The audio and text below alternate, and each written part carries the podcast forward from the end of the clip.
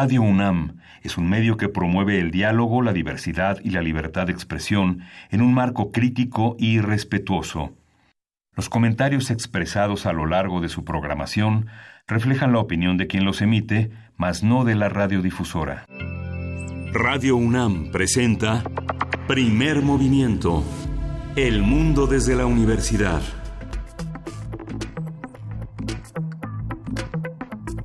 Hola, buenos días. Hoy es miércoles 5 de febrero, Día de la Constitución, nada menos que de la Constitución. Son las 7.06 de la mañana aquí en la Ciudad de México y estamos dándole la bienvenida a nuestros amigos de la Radio Universitaria de Chihuahua que nos escuchan de 6 a 7 y de 7 a 8 en esta hora por venir. Berenice Camacho, buenos días. Así es, buenos días, Miguel Ángel Quemain. Bienvenidos, bienvenidas. Estaremos, como ya lo dijiste, en la Radio Universidad de Chihuahua en el 105.3, el 106.9 y el 105.7 acompañándoles en esta primera hora de transmisión y pues bueno, en este miércoles ya eh, llegamos al miércoles, por fin, eh, miércoles 5 de febrero, Día de la Constitución. En 1917 se promulgó eh, pues la Constitución vigente en nuestro país que sustituiría a la del 57 y en esta pues se establecen, yo creo que es, eh, vale la pena hacer un muy breve recordatorio de, del significado de, de esta fecha. Eh, se establecen pues eh, cuestiones como las elecciones directas, la no reelección, se elimina la figura de la vicepresidencia, por ejemplo, también.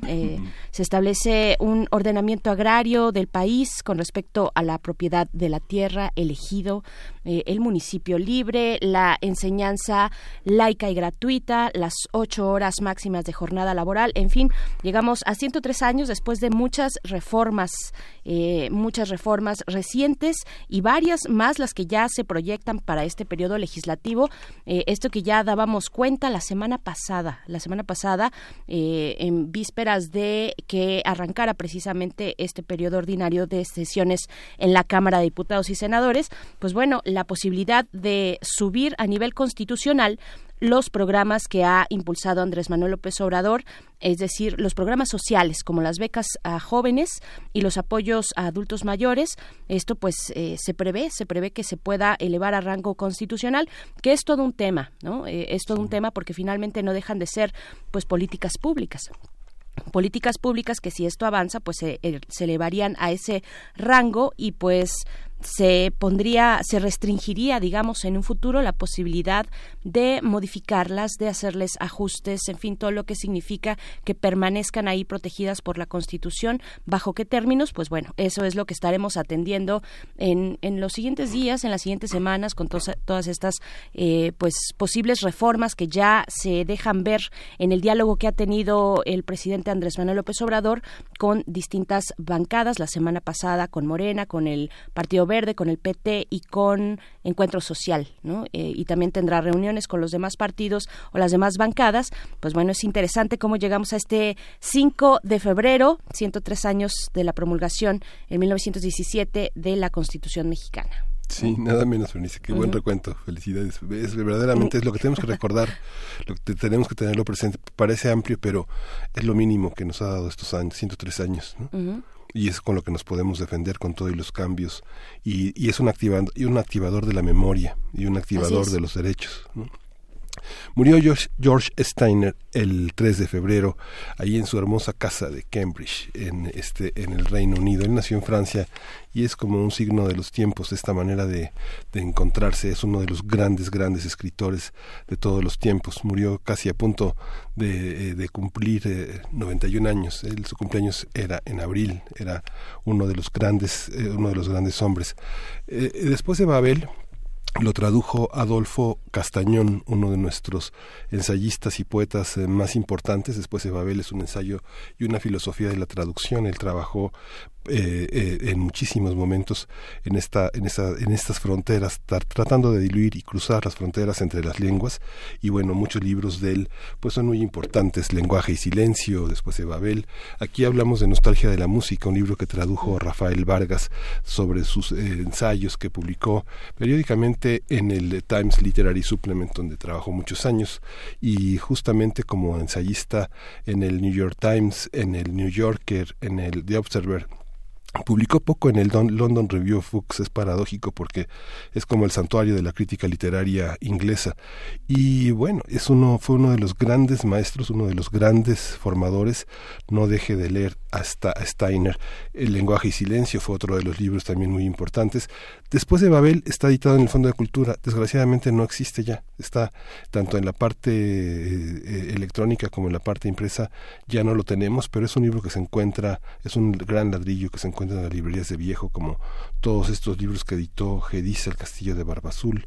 Mucha, mucha, una obra pues enorme. Es, es difícil como hacer toda una enumeración él trabajó sobre Tolstoy y Dostoyevsky, fue su, tesis prácticamente de graduación, un ensayo, un, ensayo contrastante entre Tolstoy y Dostoyevsky, que editó en 2002 Ciruela, es un libro muy también muy importante, Presencias reales, que es una es una es una es uno de los libros más hermosos que existió en el siglo XX sobre la crítica literaria. Presencias reales está es un libro sobre la presencia de la gracia en la literatura. Es un ensayo sobre la presencia de lo inexplicable en la literatura contemporánea y bueno, está lleno de cosas. Una, una obra amplísima la que deja George Steiner. Bueno, este día eh, fue el día de ayer, el, día, 3, el día, el día 3, antier entonces, eh, el día que recibimos esta noticia. Y pues bueno, así les damos la bienvenida.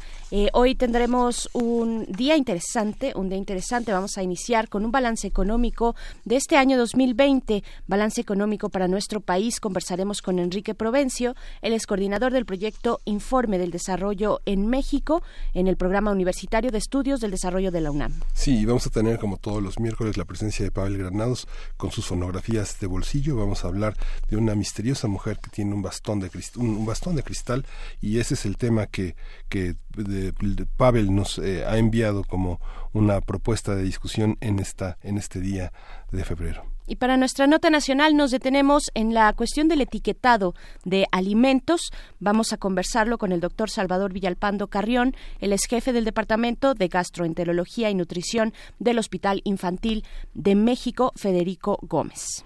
En la nota internacional tendremos la plaga de langostas en Somalia. Vamos a conversar con el doctor Jorge Tenorio, Jorge Alberto Tenorio Terrones. Él es doctor en Ciencias Políticas y Sociales, es profesor del Centro de Relaciones Internacionales de la Facultad de Ciencias Políticas y Sociales de la UNAM. Después llega la poesía necesaria, todo listo eh, y vamos adelantando que la poesía está dedicada o está, eh, vamos a estar escuchando eh, poesía, el trabajo de Efraín Huerta, pues también el 3 de, de febrero, hace dos días, estuvimos pues conmemorando la muerte, fue el, el aniversario luctuoso de Efraín Huerta, así es que de eso va la poesía. Sí, vamos a hablar también del feminicidio. Esto llenó las redes sociales ayer de una enorme controversia, de una enorme discusión muy rica en algunos terrenos. Vamos a conversarlo con Jimena Ugarte, y es asesora jurídica del Observatorio Ciudadano Nacional de Feminicidio. Es una defensora y acompañante legal de mujeres víctimas de violencia. Y vamos a hablar también con Pamela Zambrano, ella es abogada investigadora en el Instituto de Justicia Procesal Penal. Vamos a hablar con ella. Así es, el tema del feminicidio para nuestra mesa del día. Y después viene la sección de química, química para todos a cargo del doctor Plinio Sosa. Él es académico de tiempo completo en la Facultad de Química y está dedicado principalmente, bueno, a la docencia, pero también a la divulgación de la química. Y pues bueno, en esta ocasión nos tiene el tema de el galio o Antes de conocerte, te adiviné. Es el título que pone el doctor Plinio Sosa para la sección de química de este miércoles. Les damos así la bienvenida. También les invitamos a que se sumen en redes sociales con sus comentarios, que nos demos así también los buenos días, arroba P Movimiento en Twitter, Primer Movimiento UNAM en Facebook, así nos pueden encontrar. Y vamos a ir con música. Vamos a ir con música, vamos a escuchar de Sig Raga Feliz.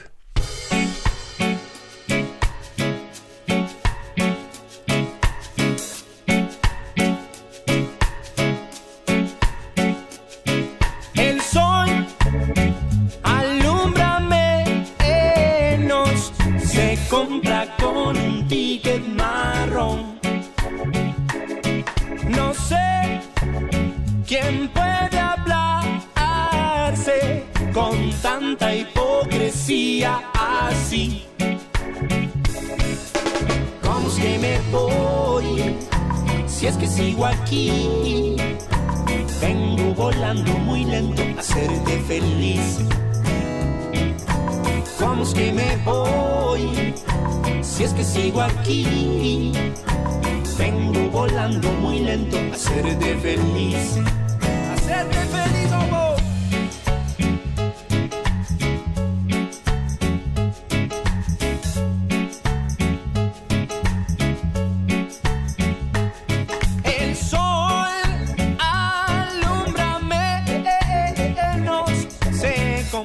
Con un ticket marrón.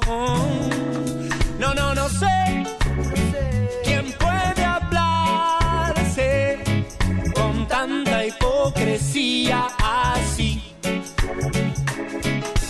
¿Cómo es que me voy si es que sigo aquí? Vengo volando muy lento a hacerte feliz.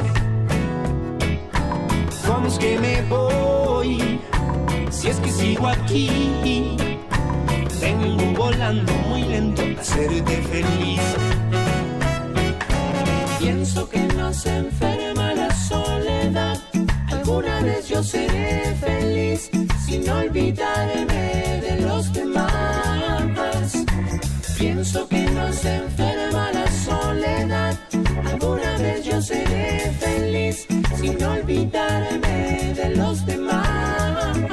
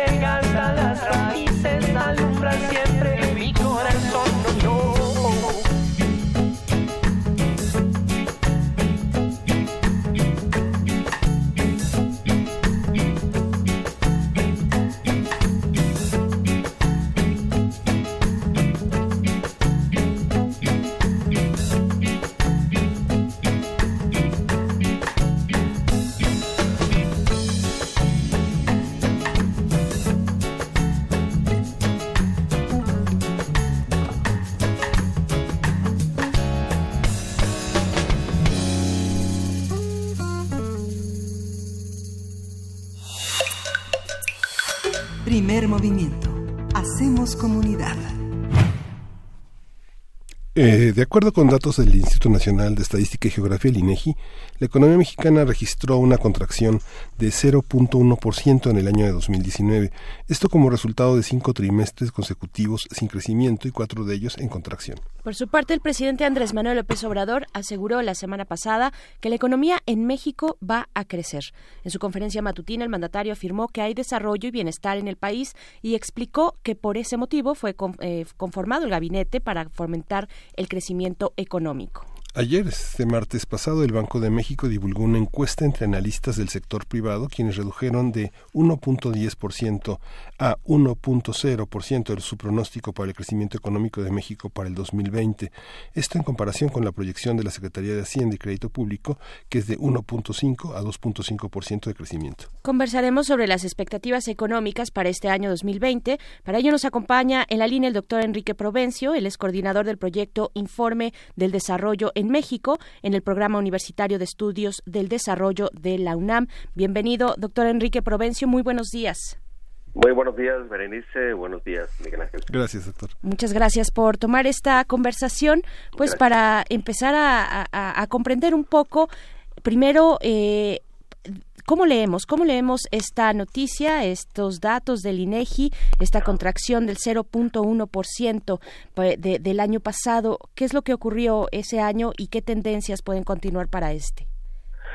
Claro, lo que el Banco de México eh, nos dijo a fines del mes de enero ya se venía adelantando de diversos modos. El significado principal de lo que INEGI y Banco de México después han confirmado, es que el valor de la producción nacional de bienes y servicios que se ofertan y demandan en México eh, estaba en declive ya desde el segundo trimestre de 2019 y lo que sabemos hasta el cierre del año pasado es que la economía siguió estancada. Como han platicado ustedes, ha habido mucha discusión, si hubo o no recesión, si hubo estancamiento, desaceleración, pero el nombre que le pongamos lo que está diciendo es que la economía entró en retroceso, dejó de crecer y al final del año pues se mantenía ya estancada y lo que se está discutiendo ahora es cuánto tiempo va a durar este estancamiento. La economía ya empezó a recuperarse y todo esto es muy importante porque aunque se quiera minimizar la importancia que tiene el crecimiento tan bajo o el nulo crecimiento, este ya está teniendo consecuencias para la sociedad mexicana. En particular, creo es de mucho interés eh, discutir qué está ocurriendo con el empleo, mm. porque en los hechos el bajo crecimiento a lo que llegó es a, una menor a un menor crecimiento del empleo y en algunos casos a un estancamiento o retroceso del empleo. Y ese, a mi juicio, es el efecto principal que está teniendo ahorita el estancamiento económico. El presidente dijo en su, en, su arranque de gobierno que eh, no, no, no, no, mezclar la política y la economía. ¿Cómo se cruzan desde las distintas demandas del sector privado y de la y de la y de la rivalidad entre la competencia entre partidos los cuestionamientos a este proyecto político económico qué diferencias hay cómo distinguir cómo podemos distinguir los ciudadanos cuando López Obrador está hablando de economía y cuando la economía está teñida de aspectos políticos pues eso es inevitable y así ha sido siempre. Economía y política se, se cruzan se sobreponen. Y el la principal expresión de las diferencias, creo yo, es el comportamiento de la inversión. Eh, y de hecho, la razón principal por la que la economía mexicana en 2019, en el primer año de este gobierno, eh, no fue dinámica, es decir, no hubo crecimiento, es porque la inversión se desplomó. Pero atención, la inversión ya venía reduciéndose desde años anteriores. Y es más, la inversión pública, que el año pasado bajó mucho, eh, junto con la inversión privada, pues ya desde 2016 casi todos los trimestres venía reduciéndose. Entonces, viendo un poquito más atrás, lo que en realidad ha estado pasando en México en los últimos cuatro años ya, incluyendo 2019, es que el sector privado está invirtiendo muy poco. En segundo lugar, el propio gobierno ha dejado de invertir. Ya casi no está teniendo obras de infraestructura, nuevas instalaciones, etcétera. Y la inversión extranjera pues se ha mantenido, pero tampoco ha tenido un crecimiento considerable. Y si no hay inversión, no se crean nuevas capacidades productivas, no se repone suficientemente lo que se está deteriorando y en pocas palabras no se refuerzan las bases de la creación de riqueza social, las bases de la reproducción social. Por eso es tan importante atender el crecimiento. Y ese ha sido, creo, el principal eh, factor que por un lado ha generado tan bajo crecimiento y por otro lado así es como se expresan las diferencias. Y repito, es un problema acumulado ya durante años. Y por eso creo que el principal esfuerzo de este gobierno se ha dirigido a que los grupos empresariales inviertan más eh, ahora a partir de 2020 y por eso creo vimos ahora a fines de enero eh, la creación de este gabinete, gabinete de crecimiento económico y también en noviembre vimos muchos anuncios de lo que iba a invertir el sector privado. Y entonces esa es la clave, ¿no? A ver, el gobierno va a conseguir atraer a la inversión privada de tal manera que pues ya se, se reactive el crecimiento. Así es. Eh, doctor Enrique Provencio, también venimos de un año, el año eh, pasado, 2019, con eh, una negociación y ajustes, digamos, importantes hacia el acuerdo comercial, el TEMEC, eh, donde tuvimos incluso momentos pues de mucha tensión como estas amenazas arancelarias eh, con motivo de la cuestión migratoria. Eh, ¿Qué decir ahora que ya está firmado por el presidente de los Estados Unidos, que se está a la espera también de que Canadá haga lo propio? ¿Qué podemos decir, qué podemos ir proyectando en ese sentido para nuestro país en este año? Ese sin duda es uno de los grandes cambios. De hecho, cuando ya algunos están diciendo que ahora en 2020 la economía se va a recuperar, se refieren principalmente a tres cambios. Primero, ya se aprobó, al menos en México y Estados Unidos, el nuevo tratado comercial, el TEMEC, y eso va a reducir incertidumbre y entonces va a hacer que las empresas ya recuperen sus flujos de inversión, tanto las nacionales ¿no? como las extranjeras, en particular las de Estados Unidos. Y en segundo lugar han dicho, además, ya con el segundo año de gobierno, eh, ya se pasó la curva de aprendizaje, ya no se va a posponer el gasto, ahora el propio gobierno va a invertir más rápido, incluso ya se adelantaron procesos de licitación de inversiones, el gasto va a fluir eh, y eso va a permitir eh, ventajas. Y en tercer lugar, pues muchas variables están bien, las remesas, el tipo de cambio, etcétera y eso puede hacer que se compongan las cosas. Y es cierto, todos esos son factores positivos, pero hay un problema, que es que ya aprobado el TEMEC, lo que está ocurriendo en realidad es que las exportaciones mexicanas ya llevan varios meses bajando por una razón. En Estados Unidos el crecimiento industrial está siendo muy bajo, de hecho va en descenso. Y en Estados Unidos ya se habla de una recesión industrial. Y entonces la paradoja puede ser que ahora que ya está aprobado el nuevo tratado comercial, el dinamismo de Estados Unidos vaya a la baja. Y de hecho está previsto que la economía mexicana, en, perdón, que la economía de Estados Unidos crezca menos en 2020 y en 2021. Y si a eso le sumamos las incertidumbres que se están viviendo en el mundo, pues esta gran novedad de 2020 que es la epidemia del coronavirus y sus repercusiones económicas, entonces ahora se está sumando un nuevo factor que podría hacer que este declive o retroceso económico mexicano se prolongara más allá de lo previsto. Y desafortunadamente las, lo que ha ocurrido en los últimos días, lo que ustedes mencionaban, Miguel Ángel, que el Banco de México ya redujo su previsión de crecimiento para 2020 y como lo hizo el Banco de México lo están haciendo otros organismos. Eh, las cosas pues no parecen pintar tan bien, ¿no? Sí, oiga Enrique, y esta, hace ya algunas semanas eh, Andrés Manuel López Obrador dijo que los empresarios deben de buscar ganancias razonables eh, y el tema es el tema de la voracidad y luego el tema del cumplimiento, el tema del cumplimiento impositivo, la condonación de impuestos. Esta inversión en la obra pública fue verdaderamente desde Salinas una fábrica de millonarios. Habría que revisar las empresas que invirtieron y las ganancias que obtuvieron. Como empresas pequeñas e inicialmente inversionistas se convirtieron en grandes apostadores en la bolsa y grandes millonarios con unas ganancias a veces hasta del 100 sobre uno. ¿no? Esta, esta parte de la, de la voracidad y la fábrica de millonarios en las licitaciones es una, fue uno de los frenos también para incentivar esta, estos programas de inversión y de mantenimiento que, hemos visto en algunos estados, los grandes gobernadores que llegan fastuosos, hacen grandes obras y las vemos desmoronarse con el paso del tiempo.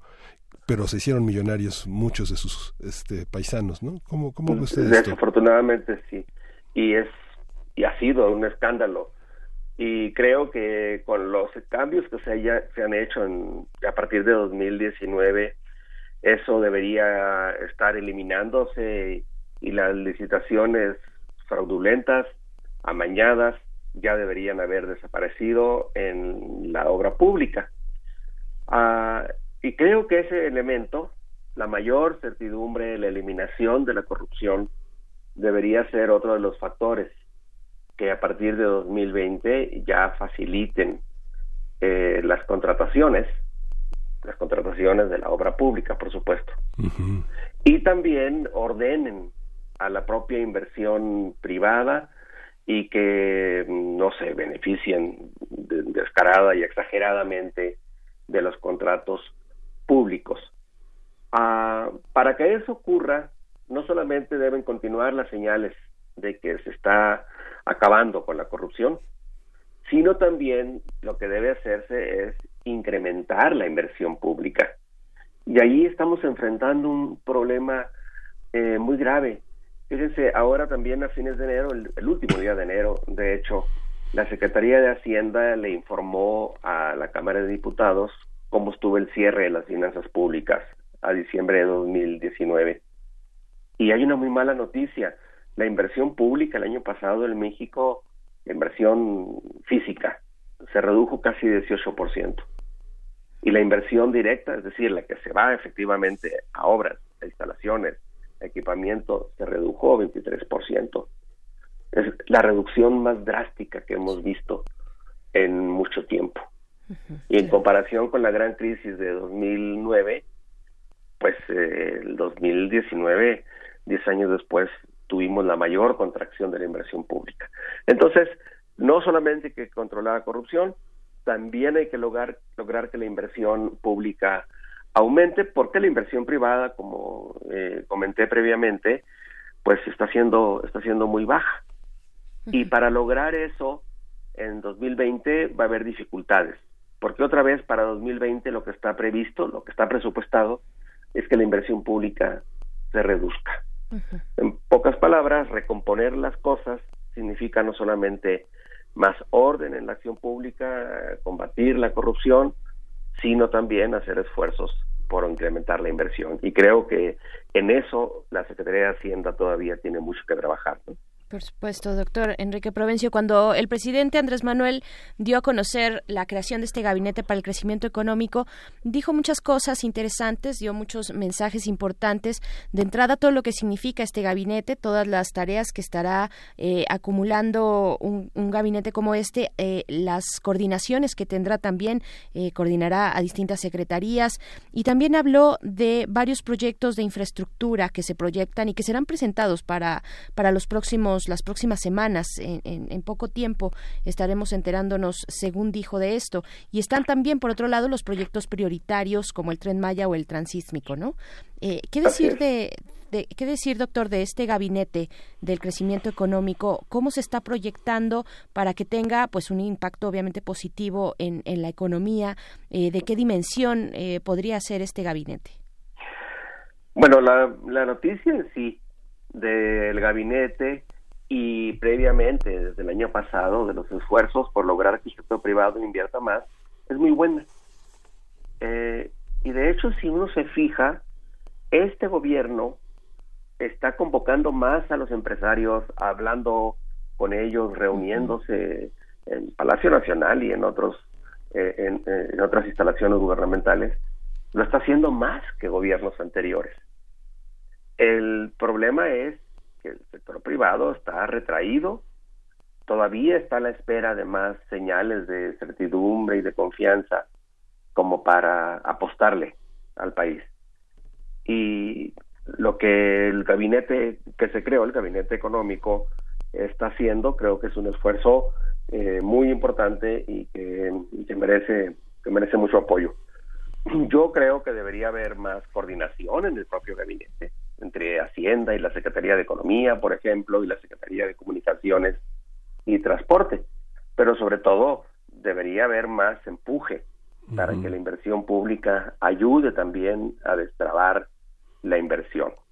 Ahora, lo que, lo que sabemos de que el, sector público va a invertir, lo que anunciaron en noviembre, es muy positivo, incluye una lista muy larga de acciones en carreteras, en modernización ferroviaria y puertos, algunas obras de electrificación, porque las obras de energía todavía no se, no se difunden detalladamente, entre otras, entre otras obras de inversión pero eso no es todavía un monto muy alto. Lo que anunciaron fue un programa de inversiones de 2019 a 2024, eh, un monto de más de, casi 4% del Producto Interno Bruto, y está por verse si esa cantidad realmente ayuda a destrabar y reanudar el crecimiento. Repito, para mí el problema principal es que este declive económico, este crecimiento cero que estamos teniendo, está teniendo ya pues, en el empleo, desafortunadamente. Y ahí está un punto clave. Lo que el presidente López Obrador dijo, que está viendo desarrollo y bienestar, podría ser cierto. Con la información de los próximos meses vamos a saber si eso está ocurriendo. Lo que desafortunadamente no se puede es tener más bienestar a mediano plazo, para los próximos años, si el crecimiento se mantiene tan bajo. ¿Y por qué? Porque ya, ya está sufriendo la creación de empleo. INEGI nos informó también hace días que medido año con año, de noviembre del 18 a noviembre del 19, el crecimiento del empleo había sido cero. Y previamente el IMSS nos había informado que la, el número de empleos formales creados en 2020, es decir, los asegurados en el IMSS, ¿no? Eh, se había reducido mucho. Y creo que esto es muy preocupante.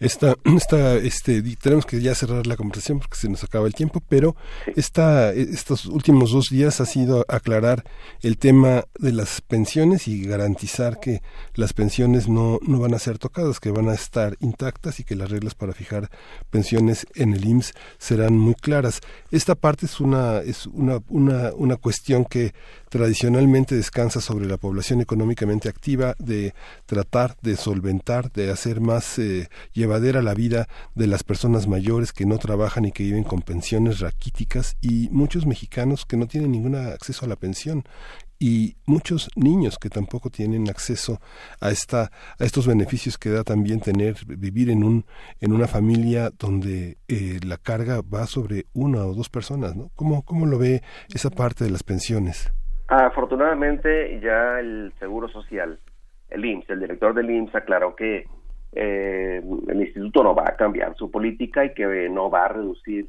las pensiones. Eh, ahora bien, las, las pensiones altas en México las reciben muy pocas personas. Las pensiones de ese tipo de pensiones que estaban en discusión la recibe menos del 1% de los pensionados. O sea, la mayor parte de pensionados y jubilados están recibiendo tres, tres y medio salarios mínimos, en el mejor de los casos. Eh, y, el, y el promedio de las pensiones en México es muy bajo. Pero como usted dice, Miguel Ángel, el problema principal es que la mayoría de las personas que trabajan no va a alcanzar una pensión Eh, lo que se dijo estos días ya fue aclarado, no va a ocurrir, pero lo que sí debemos discutir como país es qué va a ocurrir con el sistema de pensiones, porque las AFORES eh, no están garantizando una pensión digna para las personas que estamos trabajando en la actualidad. Y ese es un problema para, no, no, no solamente para el futuro, es un problema que ya está aquí presente con nosotros. Y en efecto, la tendencia es que, pues como en los próximos años y décadas va a haber más personas mayores, jubiladas o pensionadas, o sin alcanzar alguna pensión y jubilación, el problema es que pues vamos a ser un país de personas más viejas y más pobres, ¿no? Y esa discusión es uno de los temas pendientes que, que tenemos en la agenda nacional. ¿no? Así es, ese, ese futuro que nos está alcanzando, ¿no? que se había previsto ya desde hace eh, pues varios lustros y que ahora está eh, en esa posibilidad de llegar doctor Enrique Provencio y pues estaremos atentos a lo que la emergencia sanitaria del coronavirus pues tenga como impacto económico también para nuestro país y ojalá podamos conversar más adelante eh, en este respecto, doctor Provencio. Muchas gracias. Claro que sí, muy buenos días, eh, Berenice, buenos días, Miguel Ángel, y gracias. Gracias, maestro. Muchas gracias. Ahí estuvo el doctor Enrique Provencio, coordinador del proyecto Informe del Desarrollo en México, en el programa universitario de estudios del desarrollo de la UNAM pues bueno, está, está interesante el panorama, sí, Está interesante, con muchos retos, pero también pues entra el TEMEC, está este gabinete económico, están las adversidades también internacionales, pero vamos a ir con música. Sí, vamos a ir con música, vamos a escuchar de Chasol, Pip Ornithology.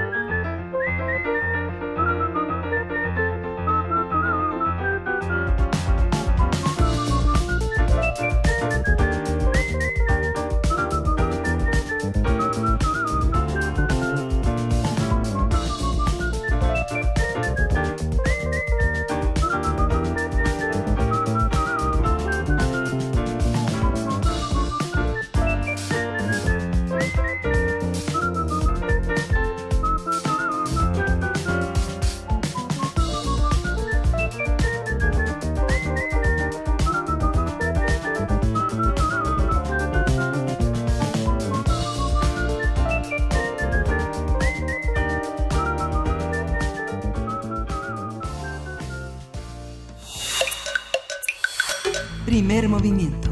Hacemos comunidad. Fonografías de bolsillo. Le damos la bienvenida a Pavel Granados, escritor y director de la Fonoteca Nacional, que está a cargo de una de las secciones preferidas de todos y todas allá afuera, fotografías de bolsillo. ¿Cómo estás, Pavel? Hola, Bere, Miguel Ángel, pues muy contento de estar aquí con ustedes.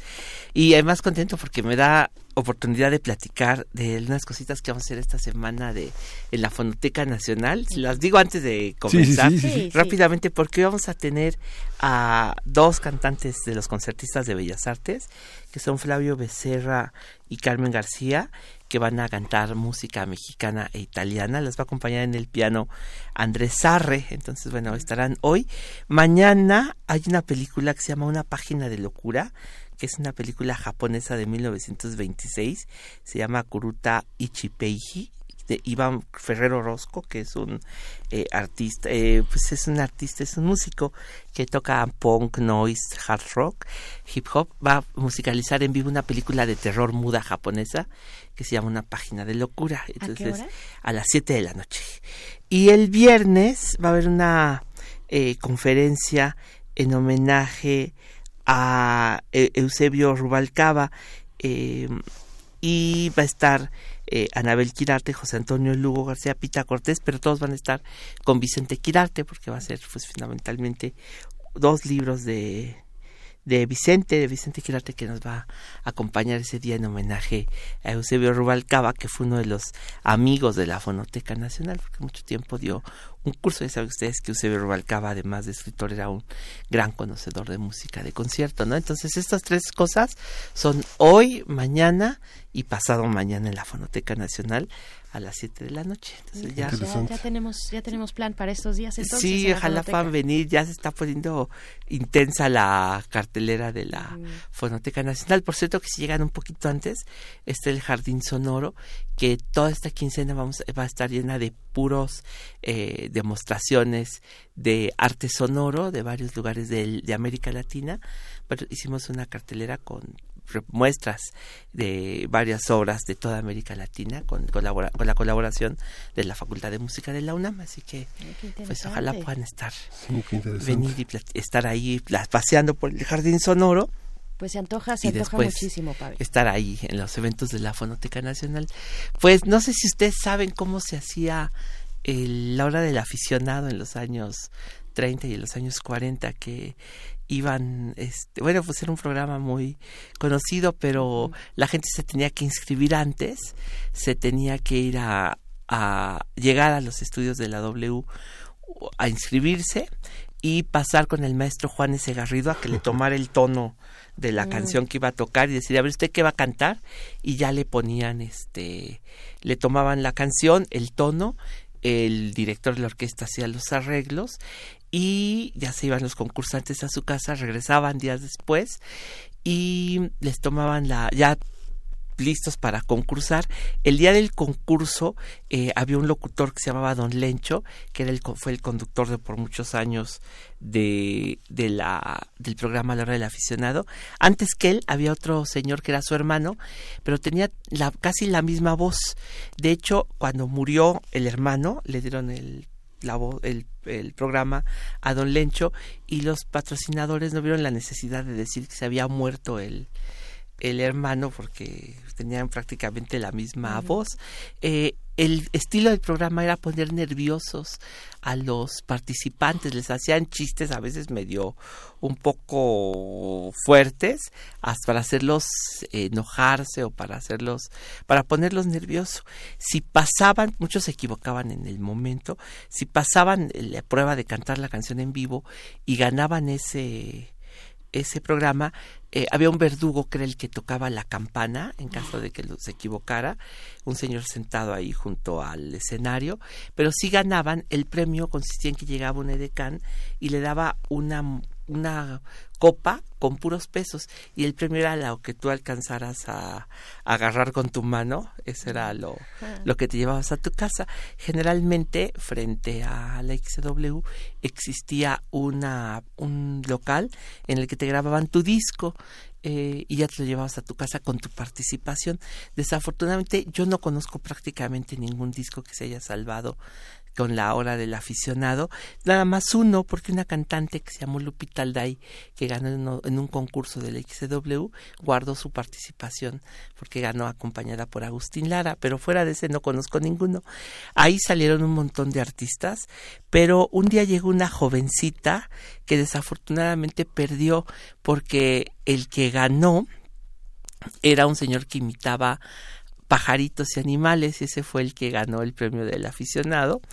Y la muchacha que quedó en segundo lugar era una joven que llegó con un bastón, la, eh, caminando con un bastón, a pesar de ser muy joven, realmente muy bonita, y le empezaron a llamar como la dama del bastón de cristal, porque era una época muy dada a poner pues estos nombres así, este, pues no sé si, cómo decirles, pero un poco románticos, el, el barítono de Argel, la novia de la radio, la voz que canta el corazón, eh, la cancionera de México, así, la conquistadora del aire, pues se les ocurrían esos nombres así. Y esta fue la dama del bastón de cristal, Chela Campos. Yo mucho tiempo pensé que se llamaba Graciela Campos, se llamaba en realidad Celia Campos, y fue durante mucho tiempo, ha sido una de mis obsesiones, porque naturalmente no la conocí no murió hace muchos años, murió en 1982, se volvió de una religión de la India y con eso se obsesionó con ir a la India. Fue a, la India y de regreso llegó con una enfermedad terrible que no supieron en su momento qué era y murió muy poco tiempo después, en 1982. Yo creo que Chela Campos tenía apenas 60 años cuando, cuando murió. Y bueno, ¿quién era? Pues era una mujer una voz muy bonita, de verdad, muy bonita. Fue la encargada de hacer la primera, bueno, le tocó en suerte ser la, la primera cantante, la que estrenó Bésame mucho en 1941. Eh, fue una cantante que fue a Cuba y estando en Cuba, eh, antes los contrataba una estación de radio que se llamaba la CMQ, un empresario que se llamaba Gaspar Pumarejo, se llevaba a todos los artistas mexicanos que podía a Cuba. Hoy la CMQ ya no existe, es en su lugar está ahí en un edificio muy bonito en el frente del eh, Hotel Habana Libre, el Instituto Cubano de Radio y Televisión, ahí llegaban los los músicos, parece ser que ahí, en una tarde ahí de, actuaciones, se le acercó un admirador a Chela Campos y le dijo, oiga, pero usted qué bonito canta Chela, en fin, así platicando. Y ella le dijo, pero maestro, usted es un compositor maravilloso. Bueno, ya saben, un duelo de elogios. Y le dijo, usted es tan buen compositor, maestro, Osvaldo Farrés, que estoy segura que usted compondría una canción nada más con tres palabras. Entonces, Osvaldo Farrés, inspirado por esa conversación, compuso un bolero que es clasiquísimo de la música cubana. Bueno, del bolero que se llama Tres Palabras, que es un bolero, yo creo, de los más famosos que hay. Y Chela Campos es curiosa porque también hay una etapa de la música que yo creo que se nos ha olvidado, que eh, porque había una una mm, unos, un tipo de cantantes que naturalmente se hicieron solamente con la radio, que se llamaban los crooners. Creo que hoy ya muy poca gente sabe qué cosa era un crooner, pero era un hombre que, bueno, significa murmurar, el que murmura, ¿no? O sea, el que, a diferencia de los cantantes de ópera, cantaban quedito, cantaban a media voz, pero eh, fundamentalmente lo que los caracterizaba es que eran los estribillistas de las orquestas. Yo conocí muy bien a un crooner, al crooner del patio, que se llamaba Miguel Ángel Torres, que era el que cantaba siempre, era el maestro de ceremonias del patio, pero cuando cantaba la orquesta, pues él estaba ahí para cantar cualquier éxito, los se ponían a bailar la gente y él cantaba el estribillo a la hora en que canta, en que en que tocaban las orquestas, eso hacían los crooners, pero realmente mujeres no había. Y yo creo que la única que se dedicó a hacer esto fue Chela Campos, Chela Campos grabó varias canciones, yo creo que Lupita Palomera eran dos que lo que hacían era que que a la hora en que cantaban las orquestas, ellas cantaban los estribillos. De Chela Campos nos han quedado algunas muestras, porque lo que hacían era hacían los primeros covers, o sea, que hacían versiones en español de canciones, por ejemplo, había una que se llamaba No volveré a reír, cuando vuelvan las golondrinas a Capistrano, que eran, en realidad lo que nos han quedado son unos discos de 1944-45, que son las primeras big bands mexicanas, también ya hoy ignoradísimas, y de pronto a la mitad de una pieza de jazz cantaba Chela Campos. Pues este pues una mujer que se dedicó a ser actriz. Ah, bueno, porque era la dama del bastón de cristal, porque de niña se había caído de un tranvía y había quedado mal de, la, de una pierna, no se no no quedó precisamente bien, tenía una pierna un poco más larga que la que la otra y eso le hizo llevar un un bastón. Cuando se volvió famosa, pues decidió, se decidió por un bastón de cristal y entonces era conocida así como la dama del bastón de cristal. Tenía una voz, pues realmente bonita. Yo pienso que eran como nuestra versión mexicana de Billie Holiday, un poco así, mm. quizá menos ruda su manera de cantar, quizá una manera, pero eh, más, eh, pues no sé, como una manera más eh, dulce, sus, la voz de Chela Campos fue dulce y sus discos que son más, grabo poquito, desafortunadamente no grabo tanto como yo quisiera porque se me hace una de las grandes, grandes cantantes de México Y bueno, pues, ¿qué, qué, qué grabó? Pues ella le dio muchas oportunidades a, a compositores jóvenes de los años 40. Realmente grabó poco a gente como Agustín Lara, así como la gente ya de mayor edad que ella, sino que se dedicó a darle eh, oportunidad a los jóvenes compositores. Uno de ellos, un pianista maravilloso que se llamaba Juan Bruno Tarraza, que era este eh, músico cubano que vive aquí en México. Bueno, una cosa es que la radio de entonces tenía 15, los programas duraban 15 minutos nada más. Ah, pues como las fonografías de bolsillo.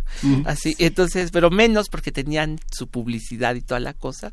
Y entonces, cada 15 minutos se abrían los estudios de la W, corrían de un lado para otro, se metían artistas así y tenían un repertorio para 15 minutos desafortunadamente tampoco nos han quedado prácticamente grabaciones de esos 15 minutos, aunque la, los periódicos publicaban diario toda la programación de la XW. Bueno, pues de la colección del bachiller Álvaro Galvez y Fuentes, que tiene sorpresas y sorpresas, me encontré esta grabación de Chela Campos en un, programa que, de que produjo el bachiller, pues yo creo que debe ser de 1960 61 en que Chela Campos canta, está, van a ver qué bonito, con la conga de Alvarito, Amor mío de Álvaro Carrillo. Bueno, todo esto porque este año son los 90 años del XCW y yo creo que hay que hablar y reflexionar sobre la radio en México y lo que ha significado. Vamos a escuchar y volvemos contigo para que cierres justo con ese comentario. Vamos a escucharlo y volvemos. Amor mío, tu rostro querido no sabe guardar secretos de amor. Ya me dijo que estoy en la gloria de tu intimidad. No hace falta decir que me quieres, no me vuelvas loca con esa verdad. No, no lo digas, no me hagas que llore felicidad.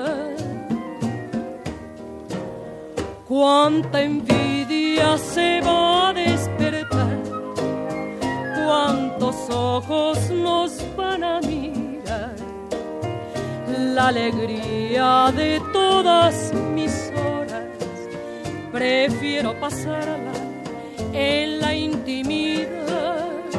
Olvidaba decir que te amo con todas las fuerzas que el alma me da. Quien no ha amado, que no diga nunca que vivió jamás.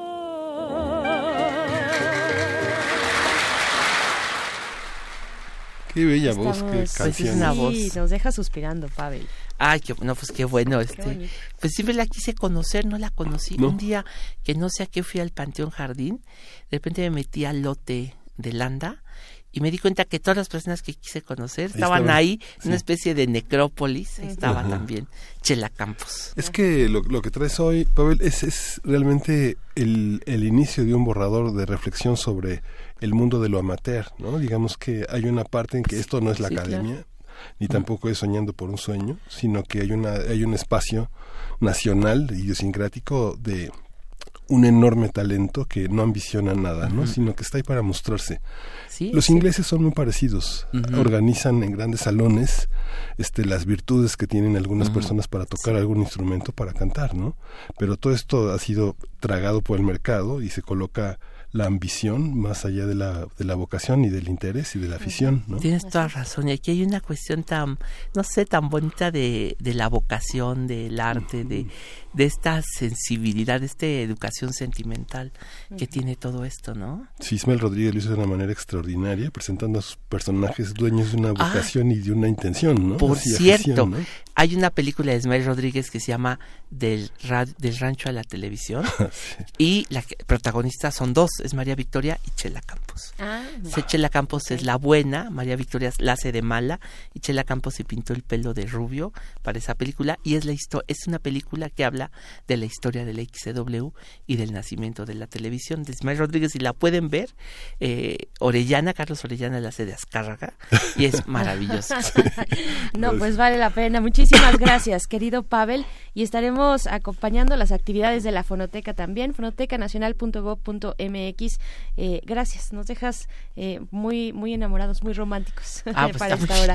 Nos despedimos de la Radio Universidad allí en Chihuahua. Volvemos después del corte. Esto es Primer Movimiento. Síguenos en redes sociales. Encuéntranos en Facebook como Primer Movimiento y en Twitter como arroba PMovimiento. Hagamos comunidad.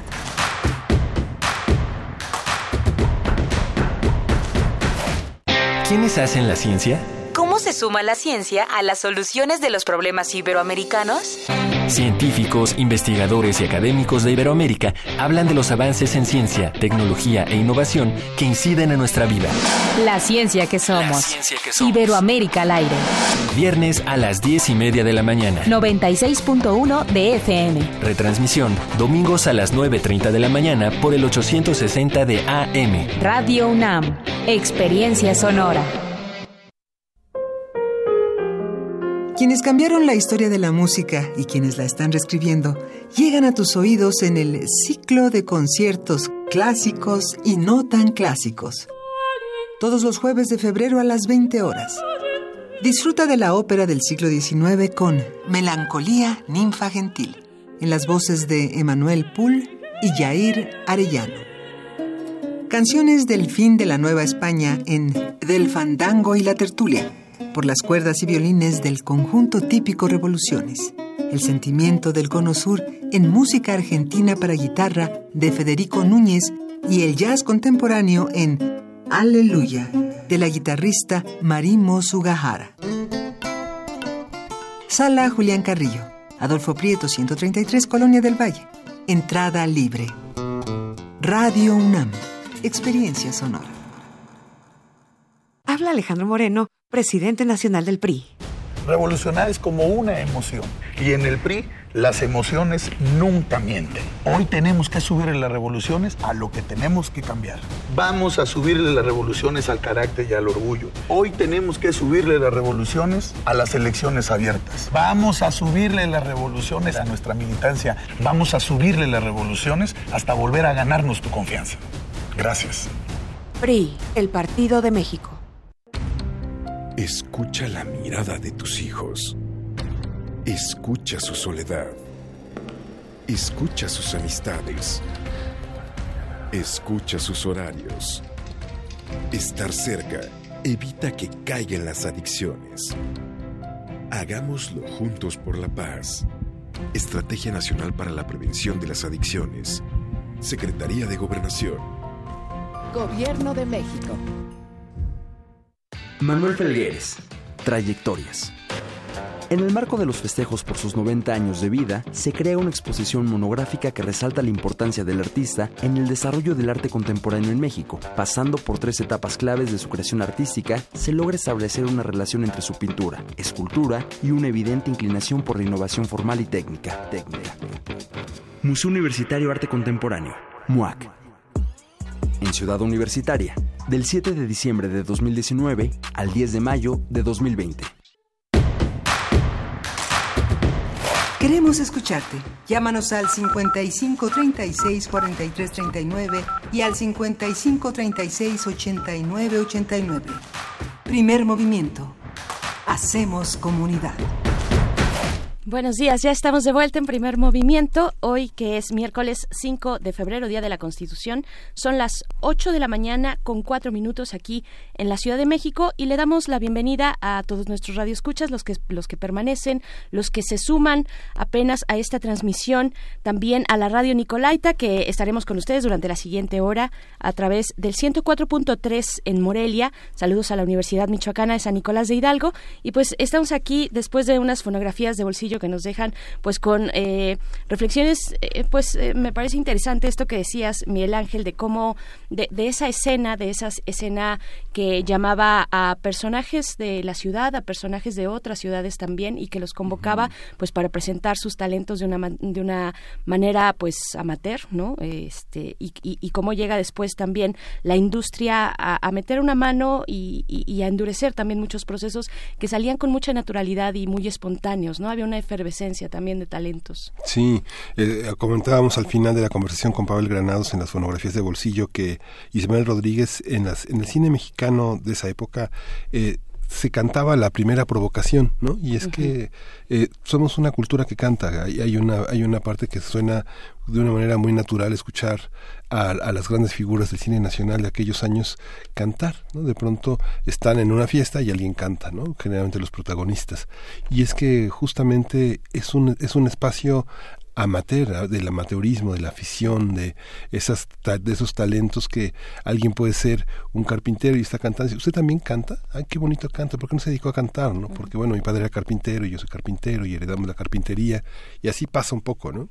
Así pasa y pasa eh, con la con, con, la invitación a, a, ver, pues cante algo, ¿no? Sí. ¿Qué, ¿Qué, se sabe? ¿Qué va a cantar? Eh, bueno, es interesante esa tradición. Pues bueno, venimos de las fonografías de bolsillo, eh, este esta sección de todos los miércoles con Pavel Granados y también antes tuvimos una conversación sobre la economía en nuestro país. Muy interesante eh, esta charla que tuvimos con Enrique Provencio, eh, coordinador del proyecto Informe del Desarrollo en México en el Programa Universitario de Estudios del Desarrollo de la UNAM.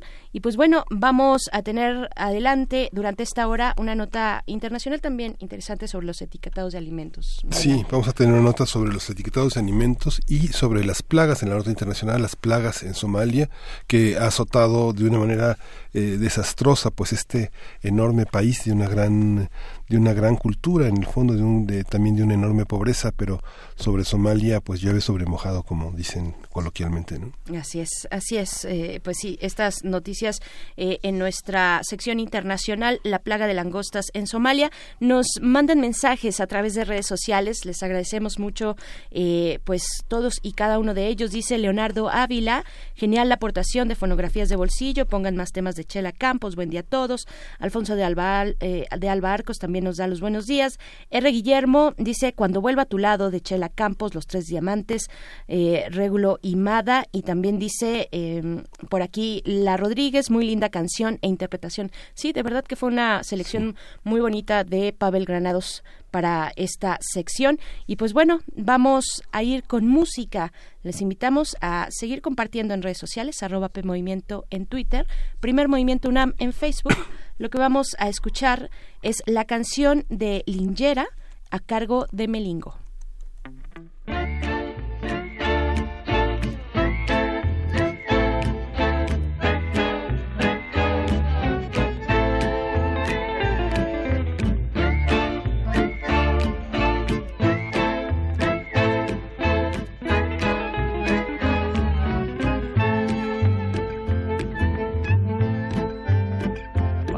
Se asoma alegre el sol sobre los campos del talar, junto a las vías van los lincheras, llevando como el caracol la casa cuesta hacia la van los gitanos todos los días.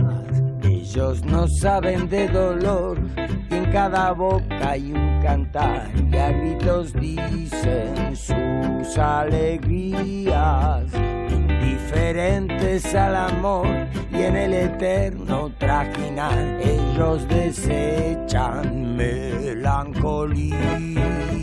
Cuando se asoma alegre el sol sobre los campos del talar junto a las vías, van los lincheras y al llegar se oye un peón e entonar esta canción.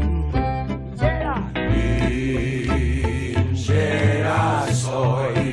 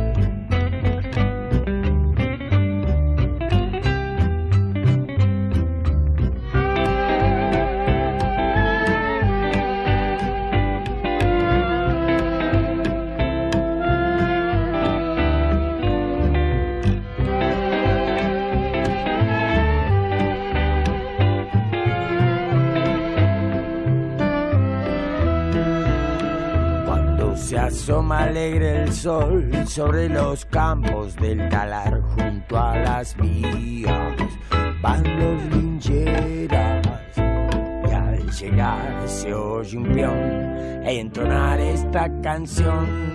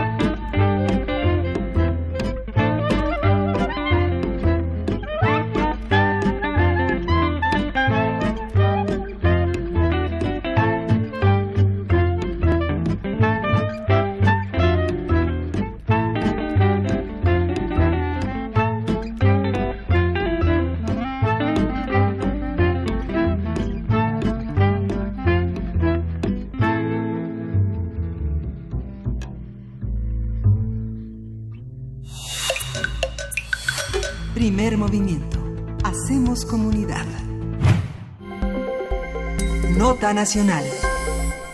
El pasado viernes, el Comité de Normalización de la Secretaría de Economía y la Comisión Federal para la Protección contra Riesgos Sanitarios aprobó la modificación a la norma oficial mexicana 51 sobre el etiquetado de alimentos y bebidas no, alcohólica- no alcohólicas preenvasadas. De acuerdo con un comunicado de la Secretaría de Economía, se trata de la primera norma oficial mexicana, la NOM, por sus siglas, aprobada en esta administración, y su aplicación permitirá al consumidor identificar los productos con exceso de nutrientes asociados a sobrepeso y obesidad, como azúcares, grasas saturadas, sodio y calorías. Sin embargo, empresarios y el Consejo Nacional Agropecuario anunciaron que van a presentar amparos contra el etiquetado de alimentos al señalar que causará confusión entre los consumidores. Por su parte, la Alianza por la Salud Alimentaria recordó ayer que el proyecto para el nuevo etiquetado de alimentos ha sido el más transparente y democrático. Mediante un comunicado destacó que durante el proceso de consulta se recolectaron más de 5.000 comentarios. A partir de la controversia sobre el etiquetado de alimentos, vamos a hablar sobre la norma 51 y las diferentes posturas al respecto. Nos acompaña el doctor Salvador Villalpando Carrión. Él es jefe del Departamento de Gastroenterología y Nutrición del Hospital Infantil en México, Federico Gómez. Bienvenido. ¿Cómo está, Salvador? Miguel, ¿cómo estás? Veré, ¿cómo estás? Qué gusto saludarlos en este 2020. Gracias, Salvador. Oye, Salvador, ¿cómo, cómo se aprueba? Es, es una, es una de la primera norma que se aprueba en esta, en esta administración. ¿Cómo se aprueba una norma como esta? ¿Cómo se aprueban las normas oficiales relacionadas con la salud? ¿Es distinto a otras normas oficiales relacionadas con el trabajo o con otro aspecto? Sí, fíjate, Miguel, que no, no soy experto en el área, ¿verdad? Pero me ha tocado participar en solamente tres normas oficiales, la, la de alimentos de los niños, la 043, la de, este, la, la nos falló un poquito la de lactancia el año pasado y en esta del 051 este participar como en, calidad de expertos y sí me ha llamado muchísimo la atención. Esta en particular la norma oficial 051 ha sido de una transparencia transparencia inusitada porque sí hubieron cinco mil comentarios cinco mil comentarios vertidos desde que se propuso las modificaciones en octubre del 19 y todos nos sentamos en sesiones larguísimas a debatir punto por punto, no, no debatir, a comentar, a resolver este 167 numerales, este, de los cuales quedaron resueltos 166. Así, o sea, súper abierto, súper transparente, súper eh, consensado, o sea, muy consensuado, muy bien armada la, la discusión, o sea, estuvo la participación ahí de la industria, de los abogados de la industria, la academia estuvimos presentes, estuvo presente salud pública, estuvo presente y se pudo discutir en forma, ¿no? O sea, no, no simulación, todo fue muy, muy claro, muy transparente y todos estuvimos ahí. Claro, doctor Salvador, perdón, solamente para acotar esta cuestión, eh, buenos días. Cuando, cuando mencionan cinco mil comentarios eh, como parte de este proceso de consulta, ¿quiénes son esas personas? ¿De quién son los de quiénes son los comentarios? ¿Estás hablando de empresarios? ¿Estás hablando de academia? es, eh, ¿A eso nos referimos con cinco mil comentarios, digamos, especializados? Empresarios, academia, este, industria agropecuaria, eh, de todos estaban en el, eh, el, eh, como el poder del consumidor, eh, OPS, todo el mundo, o sea, se, recibieron y se, se, abrieron las discusiones para estos comentarios, ¿no? Claro.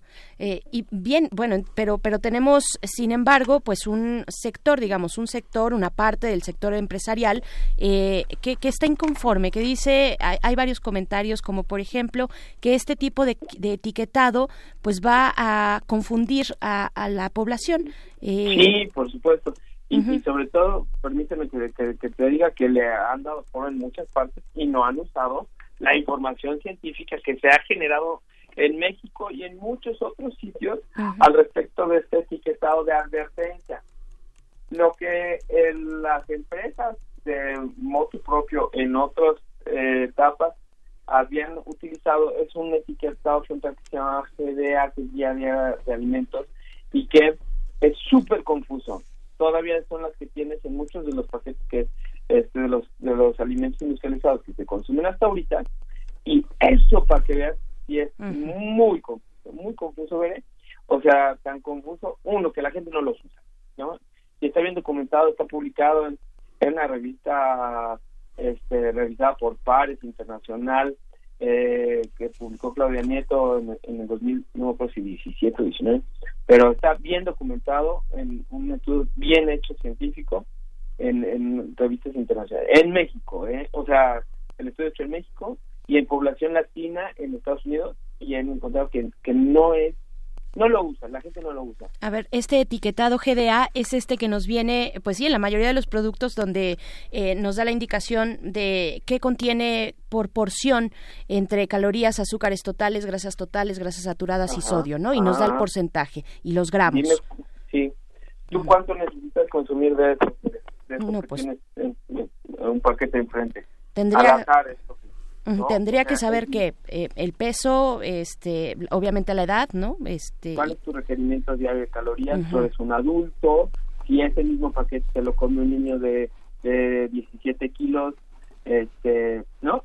Es muy confuso. Mira, lo, lo, lo, ensayamos en, en varios mm, escenarios, ¿no? Gente especializada, nutriólogos, este, cuánto entendían, y está bien documentado. ¿No? Entonces, ese etiquetado que utilizado, se ha estado utilizando, eh, estamos claro que no sirve, que no sirve y que confunde muchísimo. Y que, por el contrario, el etiquetado de advertencia es muy claro.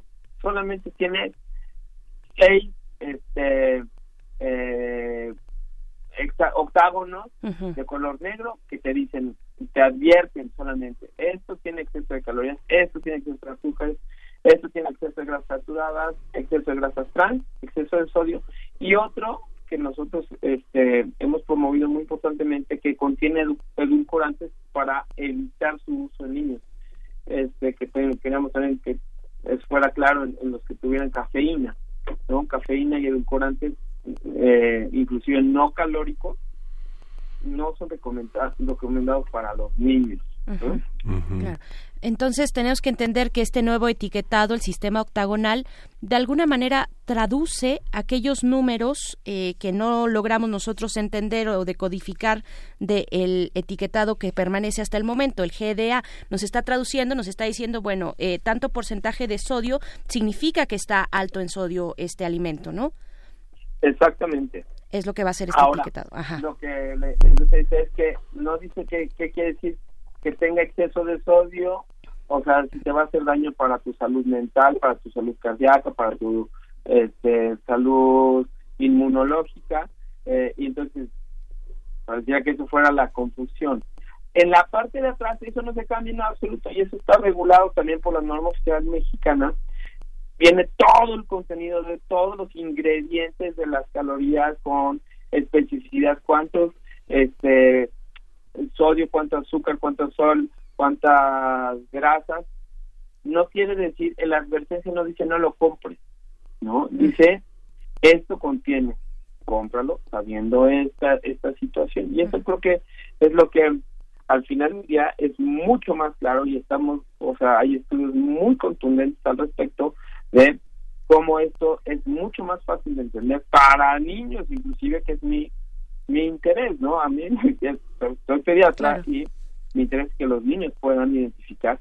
Te platico brevemente, veré, y Miguel, en el hospital que tenemos nuestra clínica de obesidad y una sesión completa de tres o cuatro horas era para tratar de que los chicos descifraran en su, este, no, no los, los eh, eh, la parte anterior, sino la, la, cara posterior de los etiquetados en los que pudieran leer cuántas calorías estaban consumiendo y con esto tomar decisiones inteligentes. Créeme que tenemos 15 años en esta parte educativa y esto tiene un resultado muy, muy pobre en las, este, por lo menos en el consumo de los niños en general, ¿no? Lo hemos visto. Entonces, este etiquetado frontal de advertencia dice, o sea, lo, lo que le critican es que no ha mostrado bajar un solo gramo, dicen ellos, dice la industria, de obesidad en las poblaciones en las que está adoptado. La obesidad no la vamos a ver inmediatamente en ninguno de los de, las acciones como el, el, impuesto a las bebidas eh, o a los refrescos, este, la, el consumo de no no lo vamos a ver inmediatamente. Lo que sí se sabe es que reduce el consumo y esto es uno de los puntos muy importantes en los que debemos de, de, nosotros participar para que pues, los chicos tengan menos riesgo de en el ambiente obesogénico en el que estamos tener exposición y los chicos y los grandes ¿eh? a este, alimentos que van a, tener riesgo sobre su salud sí esa es no no vamos a o sea no esperamos que inmediatamente se vea una disminución en la obesidad o en el sobrepeso o en el índice de masa corporal de la población, no. Pero este, sí, sí que lo estaremos viendo a largo plazo y sí lo estaremos viendo en la disminución en el consumo de productos que a todas luces pueden ser nocivos para la salud. Sí, ah, es que no no se trata de no es como un alcoholímetro, ¿no? Que aparece el alcoholímetro y disminuyen los accidentes viales, ¿no? Tal cual tu, analogía es, excelente, Miguel. Sí. Este, sí reduce el consumo y eventualmente lo veremos reflejado en la salud poblacional.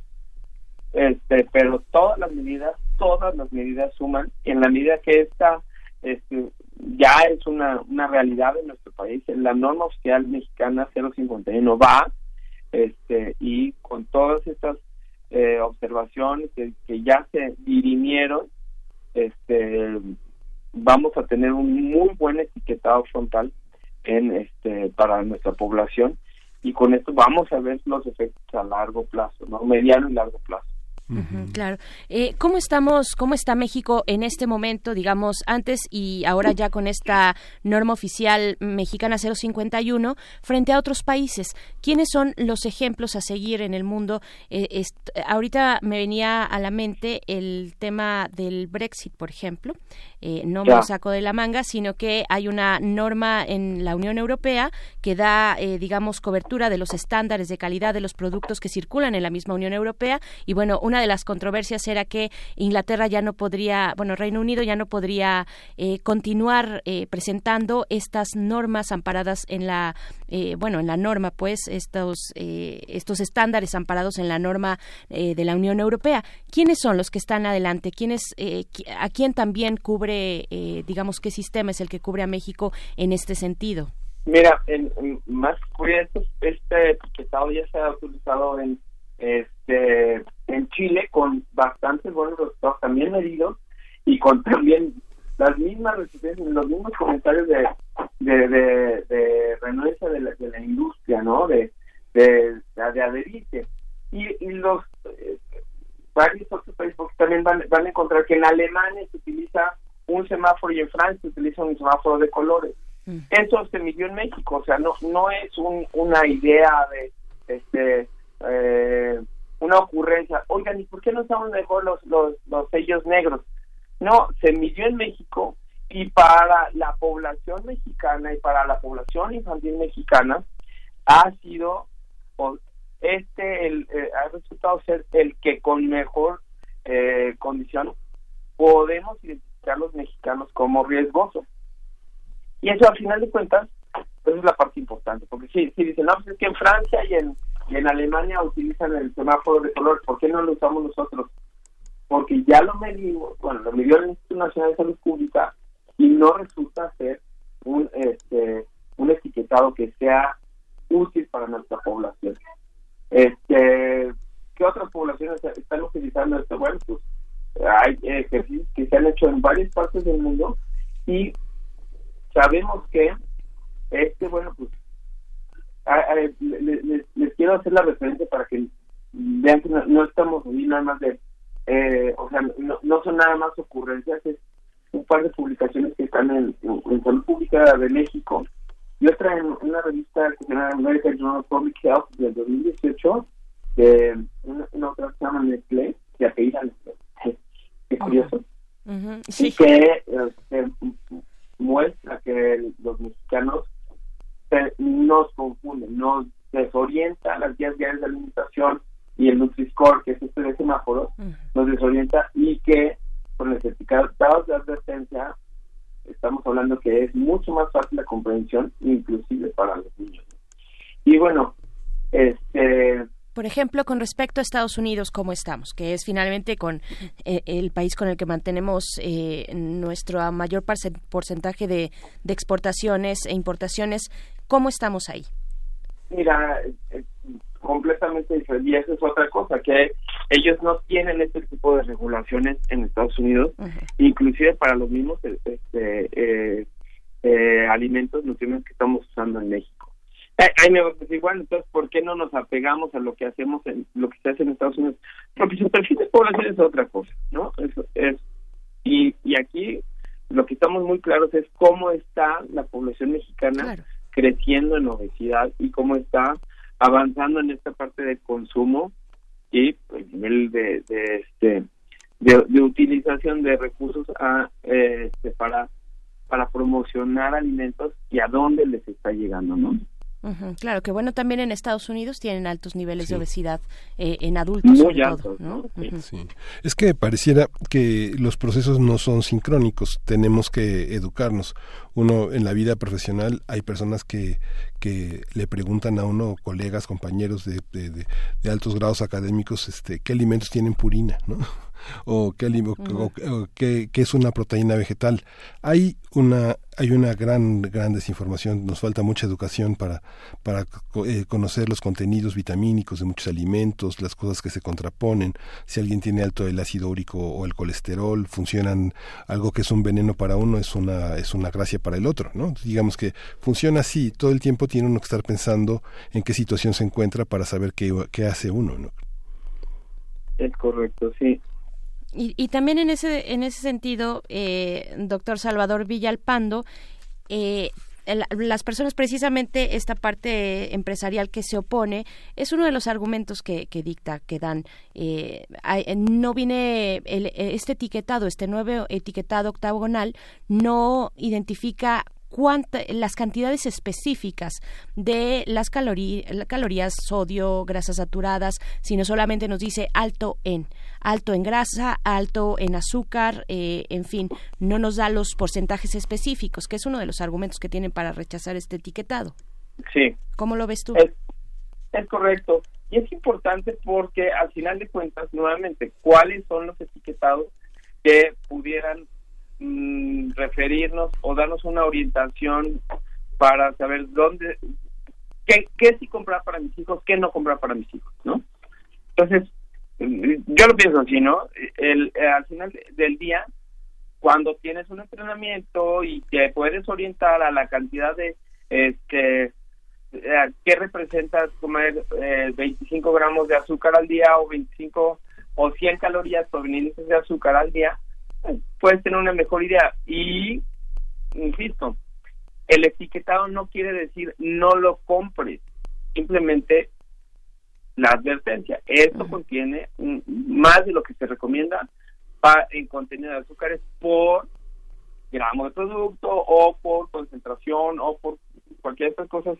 Voltea la etiqueta, voltea el, el, este, el empaque y, y atrás cuánto es lo que se puede estar excediendo. A lo mejor no es mucho, a lo mejor este este puede quedar dentro de tu dieta si tienes muy claro cuánto es la recomendación para que, y es que, puedas estar consumiendo. Hay un elemento que confunde, que los nutriólogos eh, generalmente en el sector salud se habla de porciones, pero aquí la medida es por cada 100 gramos, digamos que contiene tal cantidad de azúcar o tal cantidad de sodio por cada 100 gramos, no por cada porción, porque se dice que no especifican las porciones, pero la proporción se calcula, digamos, si tu producto pesa 400 gramos de queso panela, por decir, tú calculas más o menos la cantidad de sodio que, que debe tener o no, ¿no?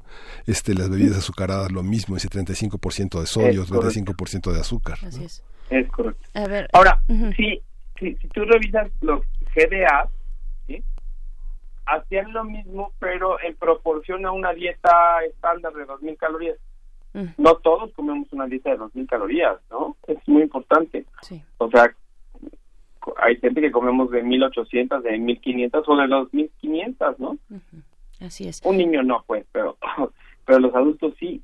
Y con esto tendrías que estar estimando cuántas azúcares contiene y si esto es bueno, malo o excede o no a tu a tu a, tu dieta. Ahora, cuando tú ves el, el etiquetado frontal de advertencia, pues te puedes dar una mejor idea de lo tienes que el, el, empaque y ver en el reverso cómo está este tu el contenido no finalmente el contenido nutrimental que ese insisto no se cambia absolutamente sigue siendo tan claro como las normas internacionales y las normas mexicanas lo, lo exigen no Sí. Oye, Salvador, eh, tú que eres un pediatra, un niño preescolar, digamos que entre 3 y 5 años, 5 o 6 años, ¿cuántas calorías debe consumir? ¿Y cuánto un, ya un niño que está en la primaria, digamos que entre 6 y, y 11 años, cuál es el promedio de calorías que debe uno de vigilar, eh, de calorías y de sales, más o menos en promedio que debe uno calcular para... Mira,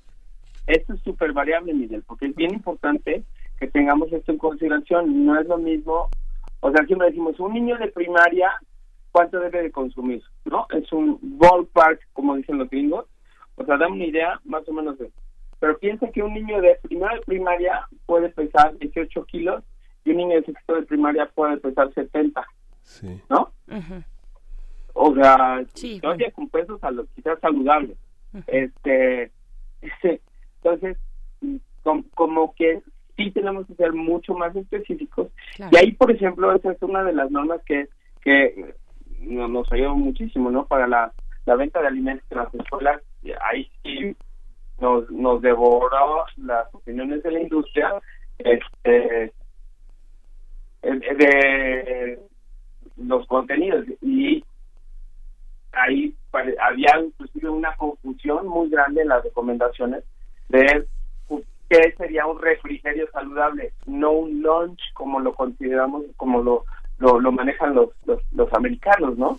Este y eso y eso hace una diferencia gigantesca que, que eh, la pregunta inicial que me había hecho ver de, en torno a las normas oficiales, esa fue una que, que, completamente se agandalló la industria, ¿no? Y, la Secretaría de Economía de ese momento, pues sí, favoreció porque no perder una, un, un, volumen de negocio que era muy grande en, en las escuelas, en, en las escuelas. Entonces, cuando tú me dices eso, yo te puedo decir, vamos a pensar en niños escolares, podrían ir dietas desde 1000 hasta 1800 calorías. Niños es en, en, eh, en, eh, primaria, ¿no? Y de esto, ¿qué proporción tendrían que comer de lunch o qué proporción tendrían que comer de, de sales? O sea, no pasar de 1.5 gramos en 24 horas de, de, de, sal. Y cuando ves eso dices, ok, ¿cuánto es eso? Bueno, pues a lo mejor una de estas sopitas de, este, que vienen en el frasco de unicel puede tener 4 gramos. Entonces, creo que esa, por ejemplo, es un muy buen ejemplo de, de algo que va a tener un etiquetado frontal que va a decir exceso de sodio. ¿No? por supuesto, sí, todos sabemos, y bueno, son muy ricas también. Entonces, o sea, toda esta diatriba que te acabo de dar, sí. la, no importa qué edad tengas, esto te va a decir, esto tiene exceso de sodio. Probablemente si tienes nueve años, sea muchísimo exceso de sodio. Pero aún si tienes 35 y pesas 70 kilos, eso tiene exceso de sodio. ¿Sí, me cachas? Y nuevamente, no dice no lo consuma, pero tiene exceso de sodio. Ya tú decides. Lee la parte de atrás y date una idea. Pues tendremos esa información con este etiquetado, este nuevo etiquetado. Doctor Salvador Villalpando Carrión, jefe del Departamento de Gastroenterología y Nutrición del Hospital Infantil de México, Federico Gómez. Muchísimas gracias. Y pues vamos a ver si prosperan o no estos amparos contra este etiquetado que ya han anunciado pues una parte del sector empresarial. Te, te saludamos, te deseamos muy buen miércoles. Igualmente, Bere, Miguel, qué gusto saludarlos. Gracias. Saludos. Hasta pronto, saludos. Hasta pronto. Pues ustedes, ustedes qué opinan acerca de esta nueva forma de presentar, pues las condiciones de nuestros alimentos. Eh, vamos a escuchar lo siguiente, algo de música. Esto es de Ampersand, de la banda Ampersand. La canción es de la voz al viento.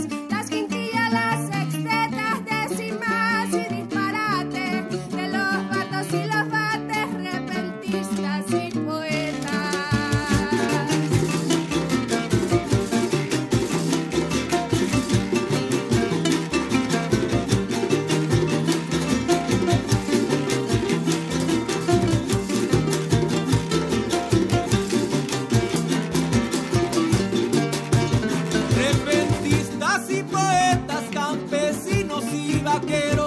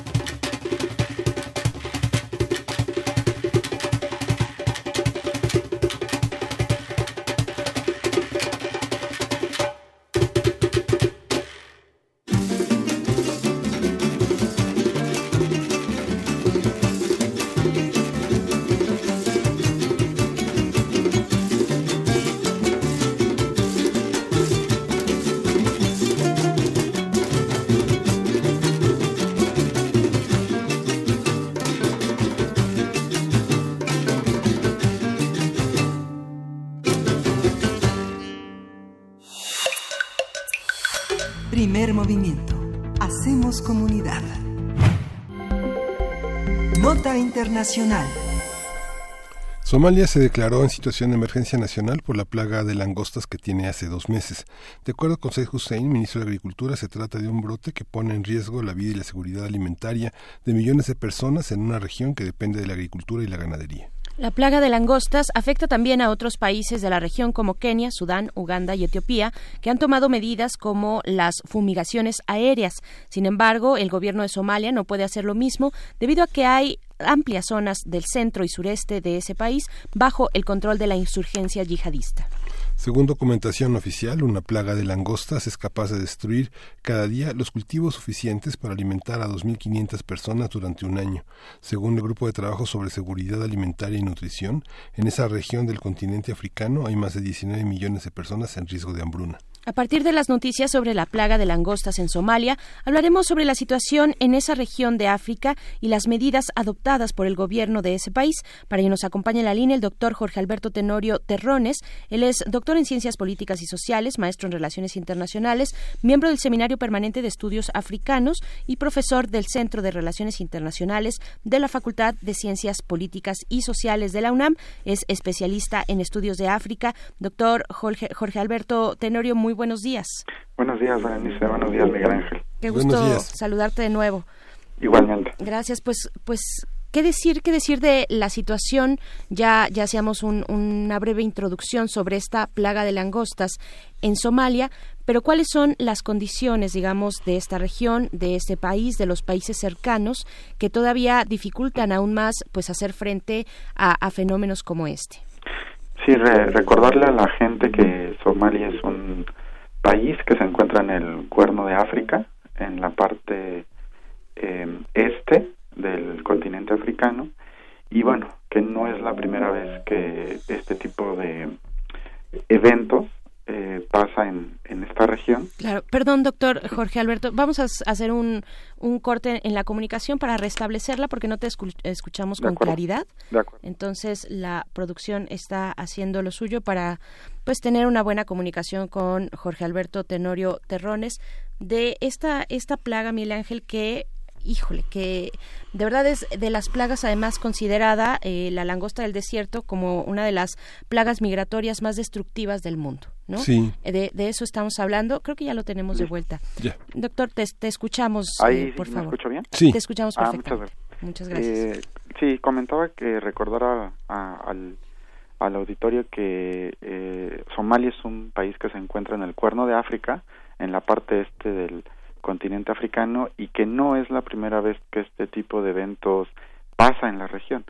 Ya anteriormente, eh, a principios del siglo XXI y a finales del siglo XX, esto ha venido eh, ocurriendo, ¿no? Esta, esta serie de eventos, eh, de como lo mencionan en las notas, sobre la plaga de langostas.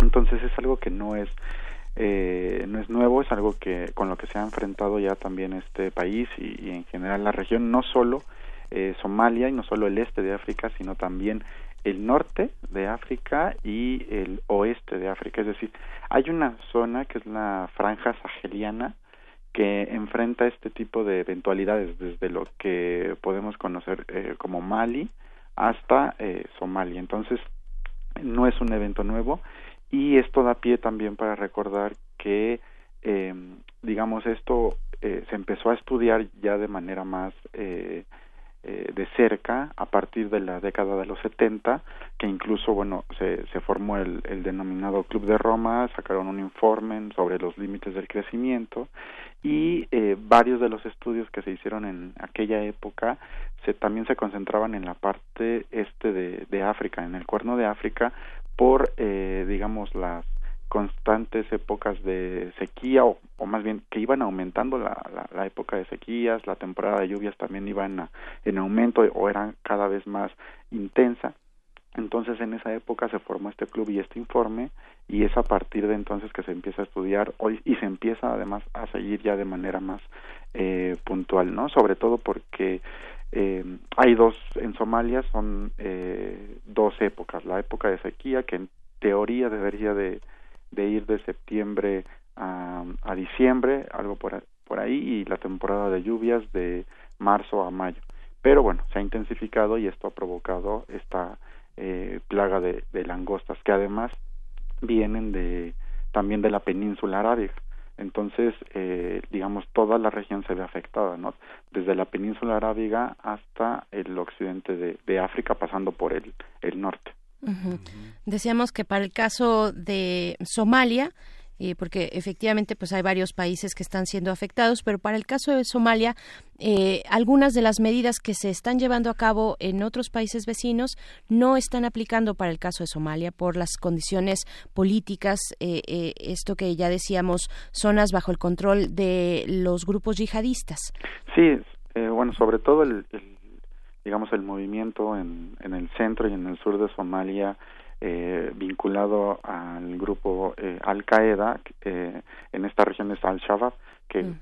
eh, hemos escuchado noticias acerca de distintos atentados que se dan en, en, esta región y también recordarle al, al público que cuando hablamos de Somalia básicamente nos estamos refiriendo a la parte sur de, de este estado que, que bueno tiene una tiene ciertas particularidades eh, pero en, la parte sur es donde se encuentra la capital eh, política, la capital más reconocida que es Mogadishu.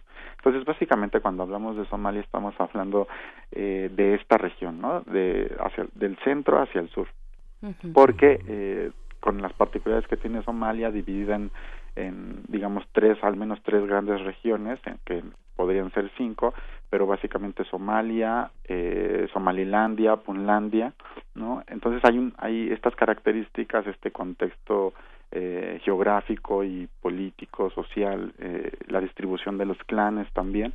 Esto, eh, digamos, eh, tiene un impacto en la forma de atacar e, este problema y regularmente se recurre a la denominada ayuda internacional que es eh, también lo que podemos ver en, en las eh, noticias acerca de eh, hacer un pedido de no sé cuántos millones de dólares para afrontar la situación, ¿no? En, en ese caso, pero efectivamente a través de este impacto que tiene el grupo Al Shabaab en la región, en la parte sur, ¿no? Que es donde también se encuentran los mayores problemas en, en Somalia, es donde eh, complica la situación.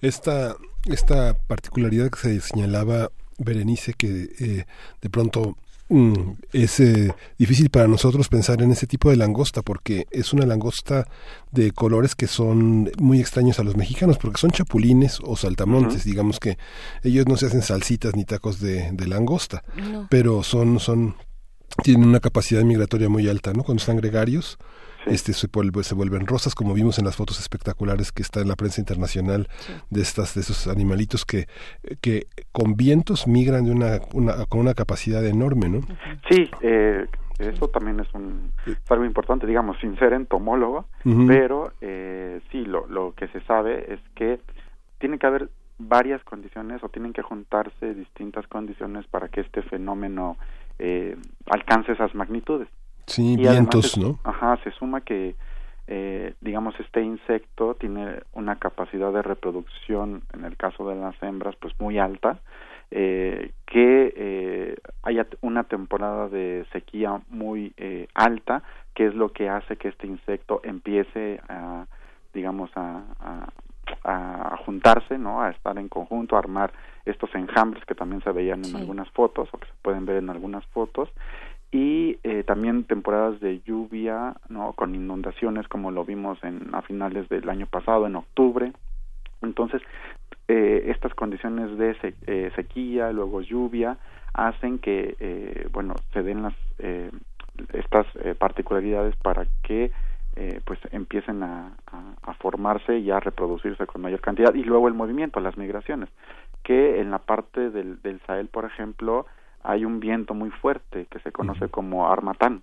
Armatán. El armatán. Entonces, eh, digamos que ha viajado en avión y ha cruzado esa parte del desierto sabe, ¿no? A lo que me a lo que me refiero. Incluso estos vientos llegan hasta el continente americano, son tan fuertes. Entonces, todas estas condiciones climáticas favorecen a que estos eh, eventos se den y sobre todo cuando hay inundaciones, como lo ya lo, lo comenté, cuando hay largos periodos de sequía y luego los vientos, ¿no? Que favorecen el eh, las migraciones en grandes cantidades, pues provocan todo esto que, que estamos viendo y que al contrario de lo que uno pudiera pensar, ¿no? Cuando uno se imagina el desierto o esta parte del cuerno de África que se habla siempre de hambrunas, pues uno piensa que son tierras áridas.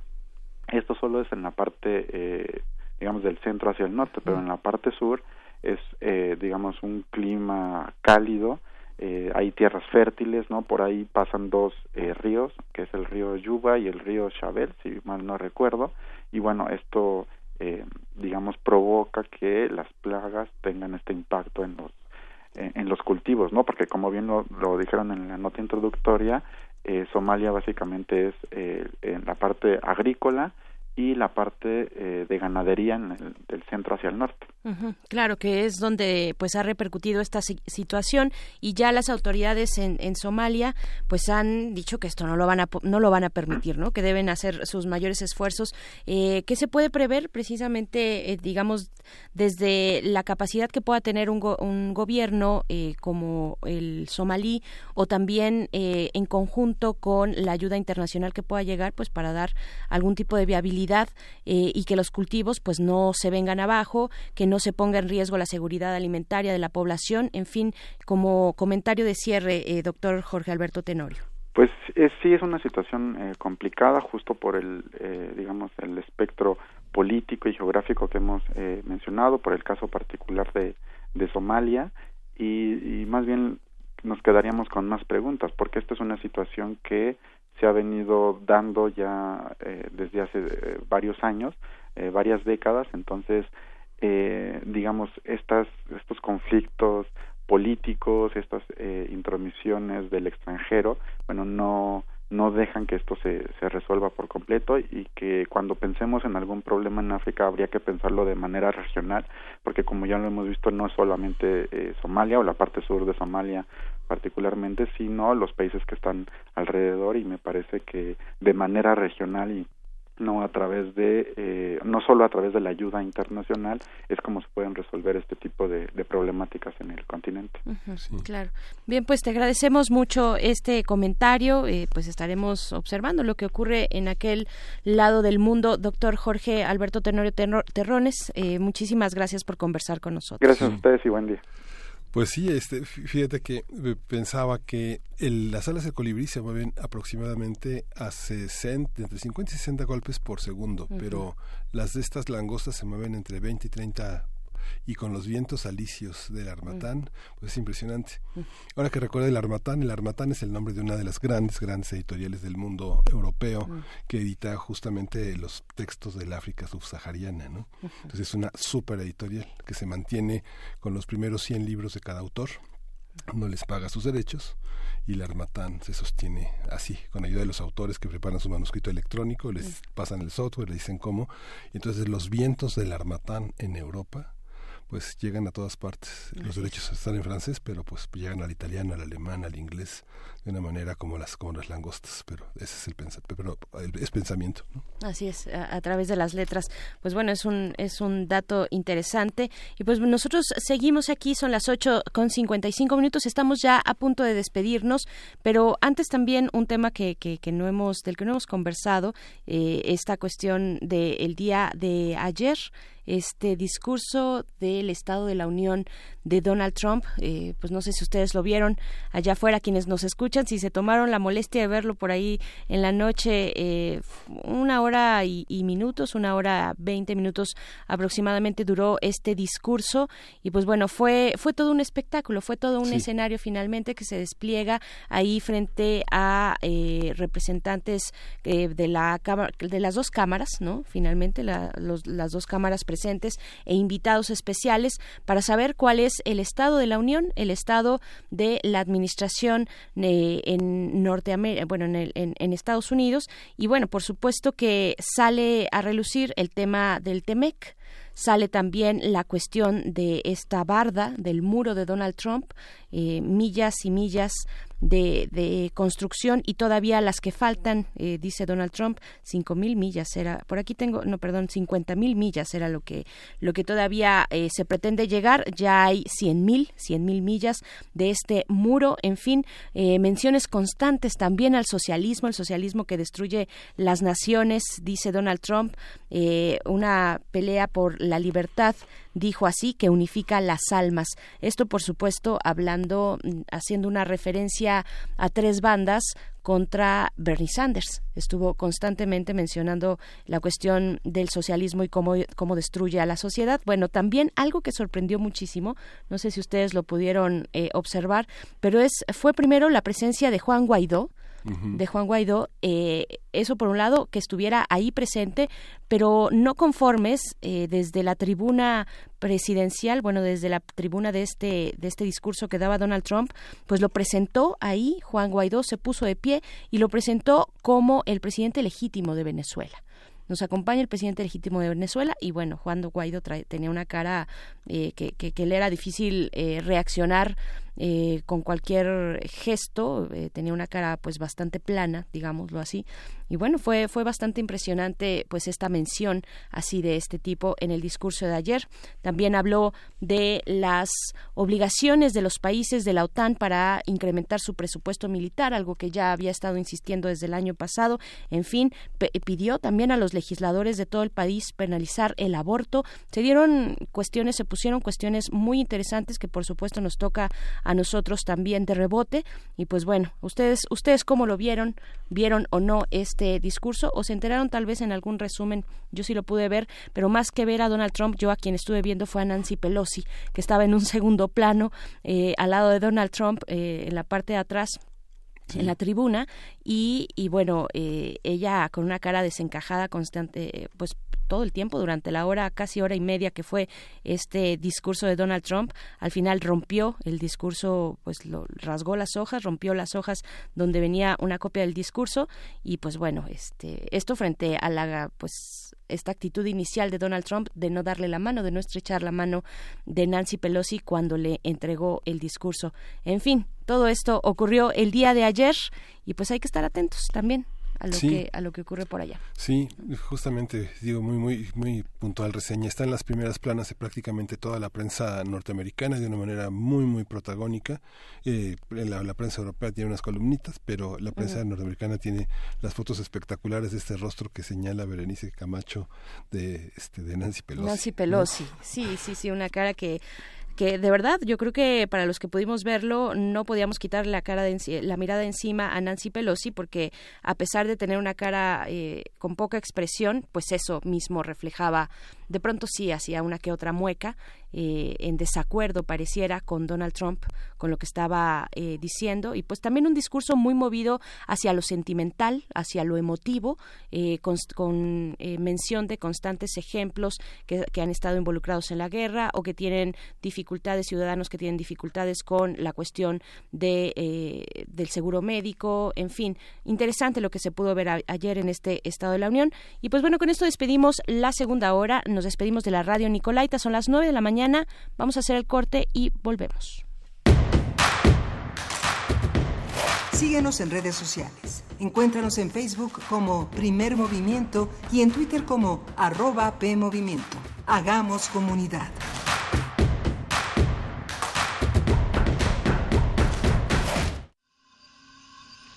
Máximo ha muerto. Su muerte me lo devuelve como fue. Egoísta. ¿Quién supo cómo fue? Tu misma pregunta es respuesta. Un hombre corriente. Máximo era encantador. Como hay millones. Fue un ser vulgar que solo sabía ir a lo suyo por los caminos más trillados. Porque tu querido Máximo era un ángel de maldad. El entierro se verificará mañana a las 11. No se admitirán coronas. Que en paz descanse. Que Dios lo tenga en su santa gloria. Fue un joven decente. Juego de cartas. Escucha esta producción a lo largo de la programación. Una producción de Radio UNAM y la cátedra Max Au en Arte y Tecnología. Manuel Felgueres. Trayectorias. En el marco de los festejos por sus 90 años de vida, se crea una exposición monográfica que resalta la importancia del artista en el desarrollo del arte contemporáneo en México. Pasando por tres etapas claves de su creación artística, se logra establecer una relación entre su pintura, escultura y una evidente inclinación por la innovación formal y técnica. técnica. Museo Universitario Arte Contemporáneo, MUAC. En Ciudad Universitaria, del 7 de diciembre de 2019 al 10 de mayo de 2020.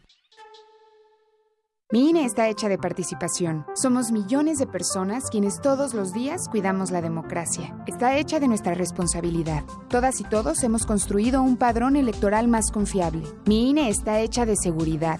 Mis datos están protegidos y solo yo decido con quién los comparto. Si cambiaste de domicilio, avísale al INE y ayuda a mantener actualizado el padrón electoral. Mi INE es lo que soy. Yo me identifico con la democracia. Contamos todas, contamos todos. INE. Maestro prevenido, vamos a grabar. Adelante.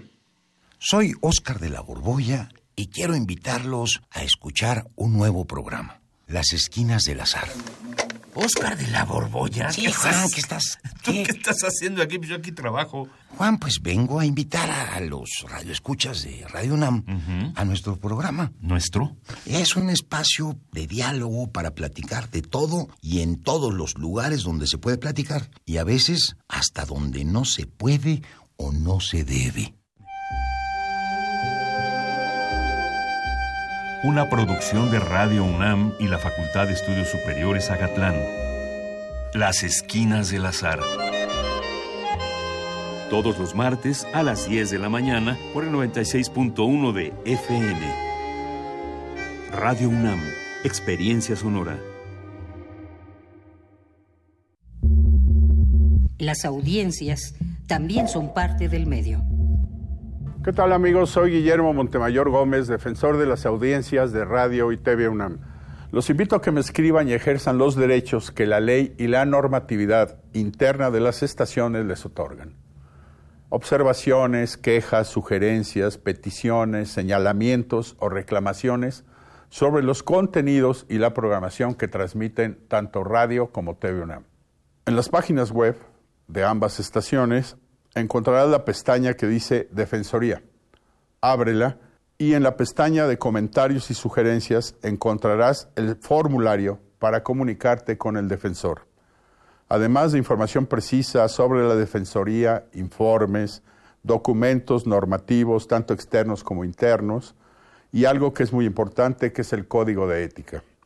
Te invito a que me escribas al correo defensordeaudiencia.unam.mx. Recuerda que como audiencia eres parte fundamental de Radio y TV UNAM.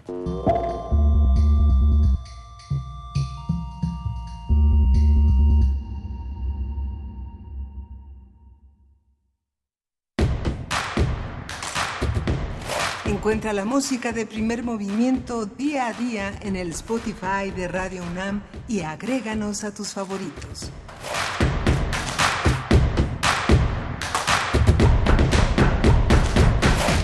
Son las 9 de la mañana con 5 minutos en este miércoles 5 de febrero. Continuamos para iniciar nuestra tercera hora de transmisión. El día de hoy, Miguel Ángel Quemain, ¿cómo estás? Hola, Berenice Camacho, buenos, buenos días, buenos días a nuestros radioescuchas, buenos días. Continuamos con todos los que nos eh, siguen desde las 7 de la mañana, que es eh, un largo tiempo. Nos preguntaban eh, sobre pedir nuevamente los datos de la presentación de los libros del viernes en la Fonoteca Nacional.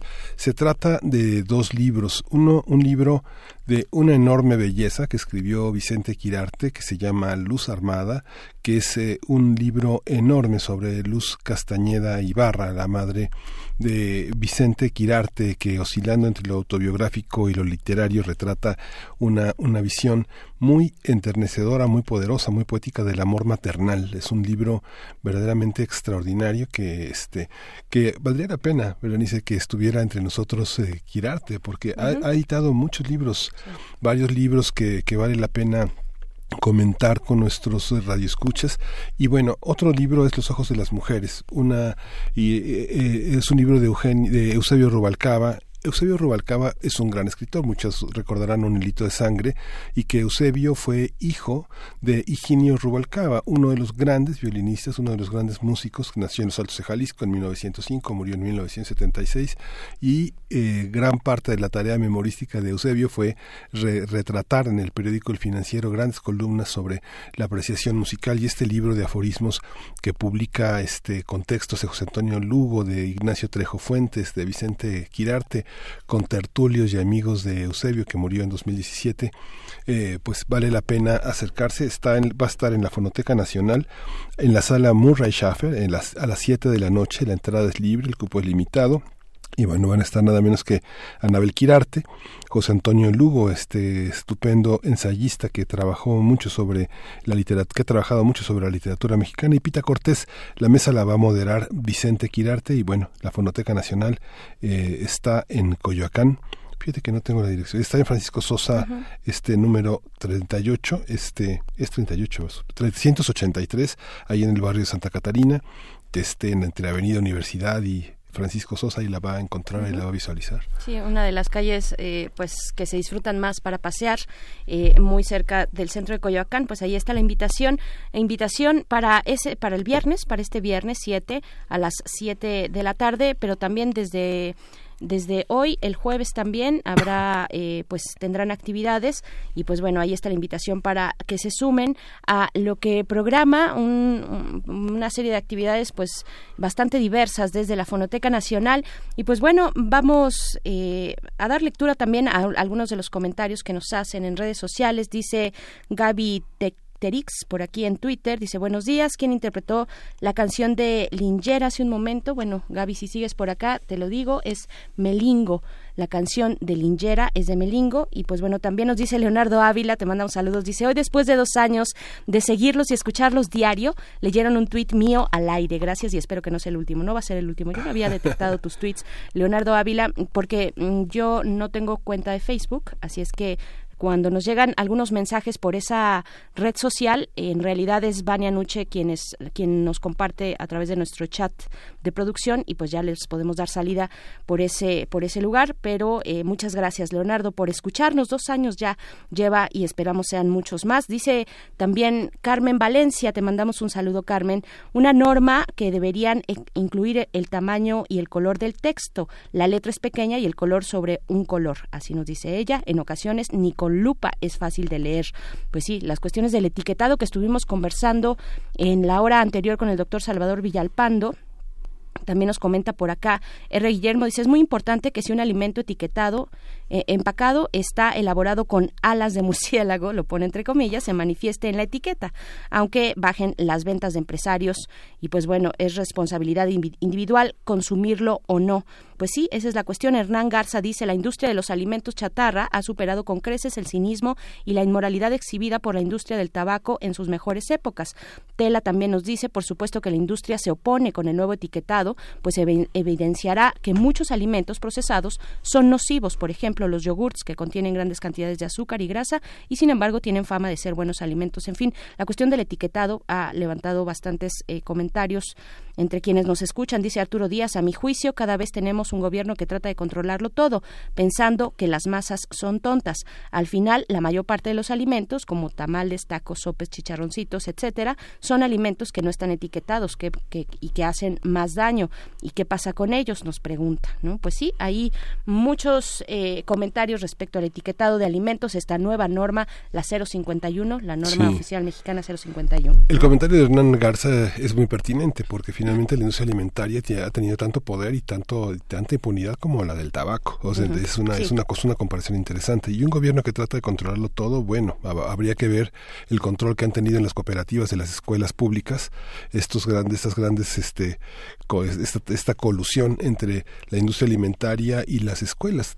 Este, si uno no tiene alternativas para tener una una opción de alimentaria distinta entre unos churritos y unos nopales, pues este pues uno coge los churritos y le crujen el, intestino, ¿no? Es algo que está, es uno un público cautivo en este tipo de colusiones con, con, con, la impunidad y la corrupción también, ¿no? Porque los churritos a base de, nopal que también existen. esos son maravillosos. pero no tienen, pero no tienen la, la, la, exposición que pueden tener estos otros productos, que sí tienen una industria mucho más fuerte, la industria de los productos chatarra. En fin, bueno, mucho que decir al respecto. Vamos a tener en unos momentos más la mesa del día. Vamos a estar conversando acerca del el feminicidio, de, de, esta tipificación, el feminicidio y, y en las declaraciones también que ha dado el fiscal general Hertz Manero al respecto de las dificultades de llevar a cabo una investigación, de comprobar un feminicidio, dificultades que se presentan para los ministerios públicos. En fin, lo vamos a conversar con Jimena Ugarte. Ella es asesora jurídica del Observatorio Ciudadano Nacional de Feminicidio, defensora y acompañante legal de mujeres víctimas de violencia. También estará con nosotros en cabina Pamela Zambrano, abogada investigadora del Instituto de Justicia Procesal Penal AC. Y pues bueno, antes, antes de la mesa, antes de la mesa y como siempre invitándoles a continuar eh, con sus comentarios en nuestras redes sociales. Vamos a ir con la poesía necesaria. Primer movimiento. Hacemos comunidad. Es hora de poesía necesaria. Ya hace unos días habíamos eh, leído poesía de Efraín Huerta, pero volvemos a él porque hace dos días, el pasado 3 de febrero, se cumplieron 38 años de su muerte. Eh, fue su aniversario luctuoso. Y pues de este gran poeta mexicano, gran referente de las letras en México, escucharemos el poema Agua del Dios, que está estructurado en dos partes. Yo solamente voy a dar lectura a la primera parte. Es un poco largo eh, incluir las dos partes, pero ustedes lo pueden consultar completo en la página de materiales de lectura de la UNAM. Está ahí junto con otra buena selección de poeta de poemas de Fraín Huerta. Y después, después de la poesía, vamos a escuchar a el señor Philip Glass eh, con la canción Liquid Days, una canción que se desprende del disco homónimo lanzado en 1986. Así es que vamos con Efraín Huerta y después con Philip Glass para esta mañana de miércoles 5 de febrero. Y esto es Agua del Dios, primera parte. Agua dulce, agua amarga, agua de soledad, agua de nada, agua quebrada para el verde amor y la amarilla piedad, agua sin sombra para el aire de esta región llamada la más transparente de la sangre, Dios mío, dije ayer en la frontera, fuego, sueño y un elemento lleno de voz y cielos, agua y tierra, me respondieron desde el fondo del corazón de la tragedia. Acércate, abre las piernas del viento y húndele tu puñal de purísima obsidiana. Pero nadie vive de aire sino de hambre, y el canto que anhela lo heroico pierde la alegría. Y todo se quebranta como una conversación entre vasallos, Oh Dios mío, vuelvo a decir, y desde una región de corales terrestres y desamparo, la voz de siempre, llora un instante, mírate en el espejo de mi tiempo y aprende a vivir como un hombre adormilado. Entonces soy el perro poeta de rodillas o el jaguar vencido, hincada la mandíbula en la tierra que nada engendra. Con el hocico enfermo de plumas y cuarzos, subo y bajo, bajo y subo la pirámide del miedo, oh Dios endemoniado y brujo, tragador de hongos, Dios de soles y envilecidos y príncipes y sacerdotes homosexuales. Yo estoy en adoración todos los días en nombre de mis muertos y de mis vivos, de todos los que amo y de todos los que no he aprendido a odiar. Así, de rodillas, salvajemente mexicano, adherido a los hoyos inmundos de tu ancha cara sin horizontes, porque se debe decir partiendo en dos la podrida manzana de la epopeya. La patria es impecable como un asesinato al pie de las ruinas y una mujer que no pudo parir ni una oración. La patria es diamantina como la hora del alba, en que un hombre es crucificado y los panes y semillas del hombre parecen crecer entre telarañas, y, y rayos e incendios, odios de dioses, ciegan y matan la inmensidad del sueño.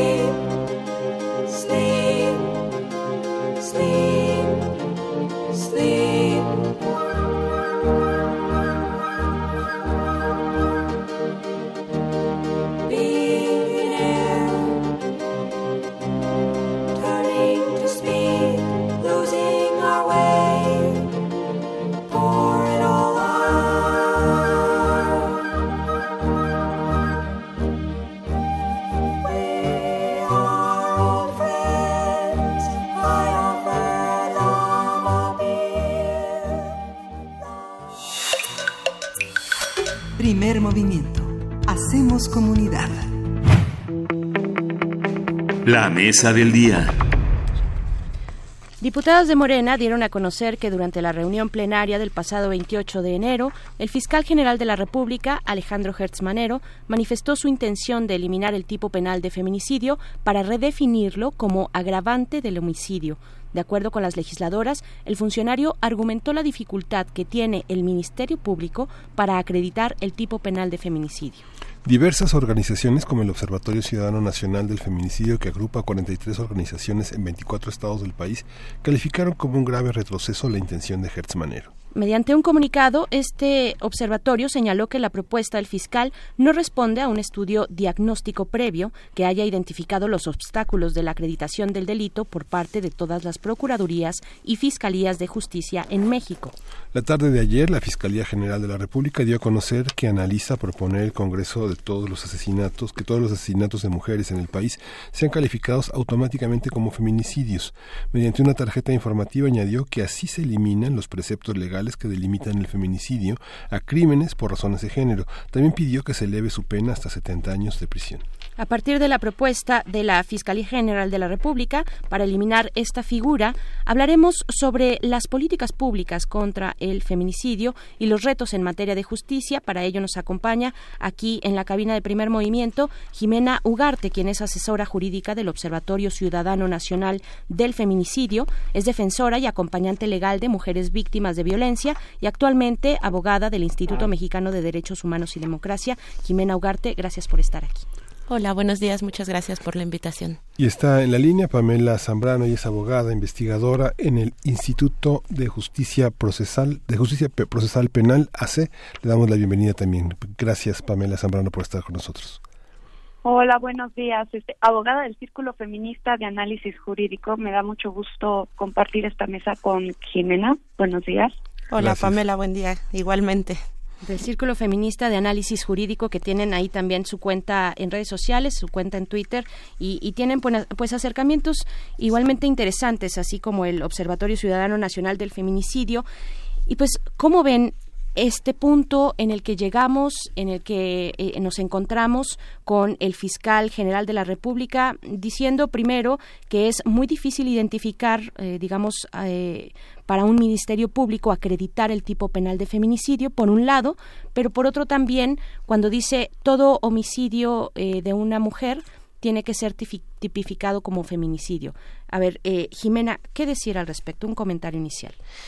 Sí, bueno, para mí me parece que es un retroceso y yo lo leería en clave de derechos humanos. Uh -huh. eh, la tipificación del feminicidio como un delito autónomo tiene tanto razones legales como razones de convencionalidad, obligaciones del Estado mexicano en materia internacional, como claras razones de luchas de las mujeres desde eh, los asesinatos de mujeres en Ciudad Juárez y cómo se ha ido avanzando eh, por parte de diversas organizaciones feministas víctimas para poder lograr la justicia a través de un tipo penal que reconozca que la muerte de las mujeres no es solamente una razón de odio hacia ellas como antes era y era como mucho más complejo poder determinar y clarificar pues ese tipo penal y poder probarlo ante los ministerios públicos y en juicio y que se hayan tasado las razones de género a partir del de reconocimiento de que el homicidio eh, violento de una mujer no violenta nada más el derecho a la vida, sino el derecho a la libertad, a la dignidad humana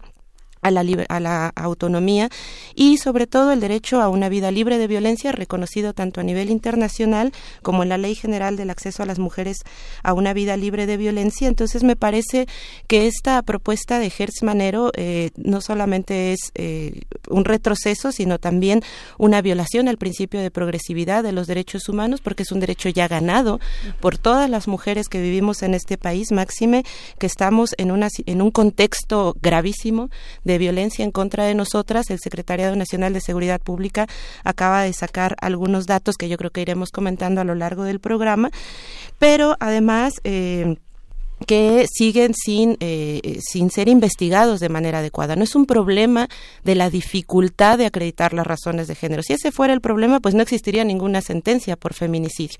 Es un problema de la ruta de impunidad que desde el observatorio claramente hemos documentado, eh, que inicia con la denuncia, la falta de debida diligencia en las investigaciones, la falta de pruebas, la falta del debido resguardo de las evidencias en el lugar de los hechos, eh, la ausencia de perspectiva de género en la investigación, la ausencia de un plan de investigación y que, que ha culminado muchas veces, cierto, en sentencias pues que son, eh, decíamos, dignas de los premios a la falta de perspectiva de género a nivel internacional, pero también con sentencias que ya se han logrado eh, eh, con el delito de feminicidio en contra de los perpetradores, que nos dan cuenta clara de que no es un problema de hacer más sencillo el tipo penal, sino de fortalecer las instituciones ministeriales y de investigación para que efectivamente puedan acreditar las razones de género.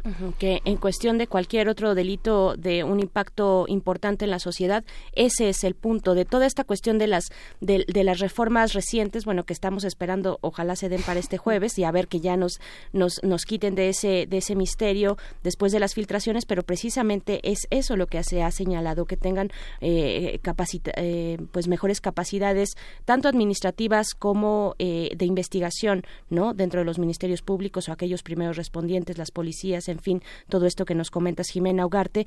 Pamela Zambrano, ¿qué decir? ¿Cuál es tu primer comentario?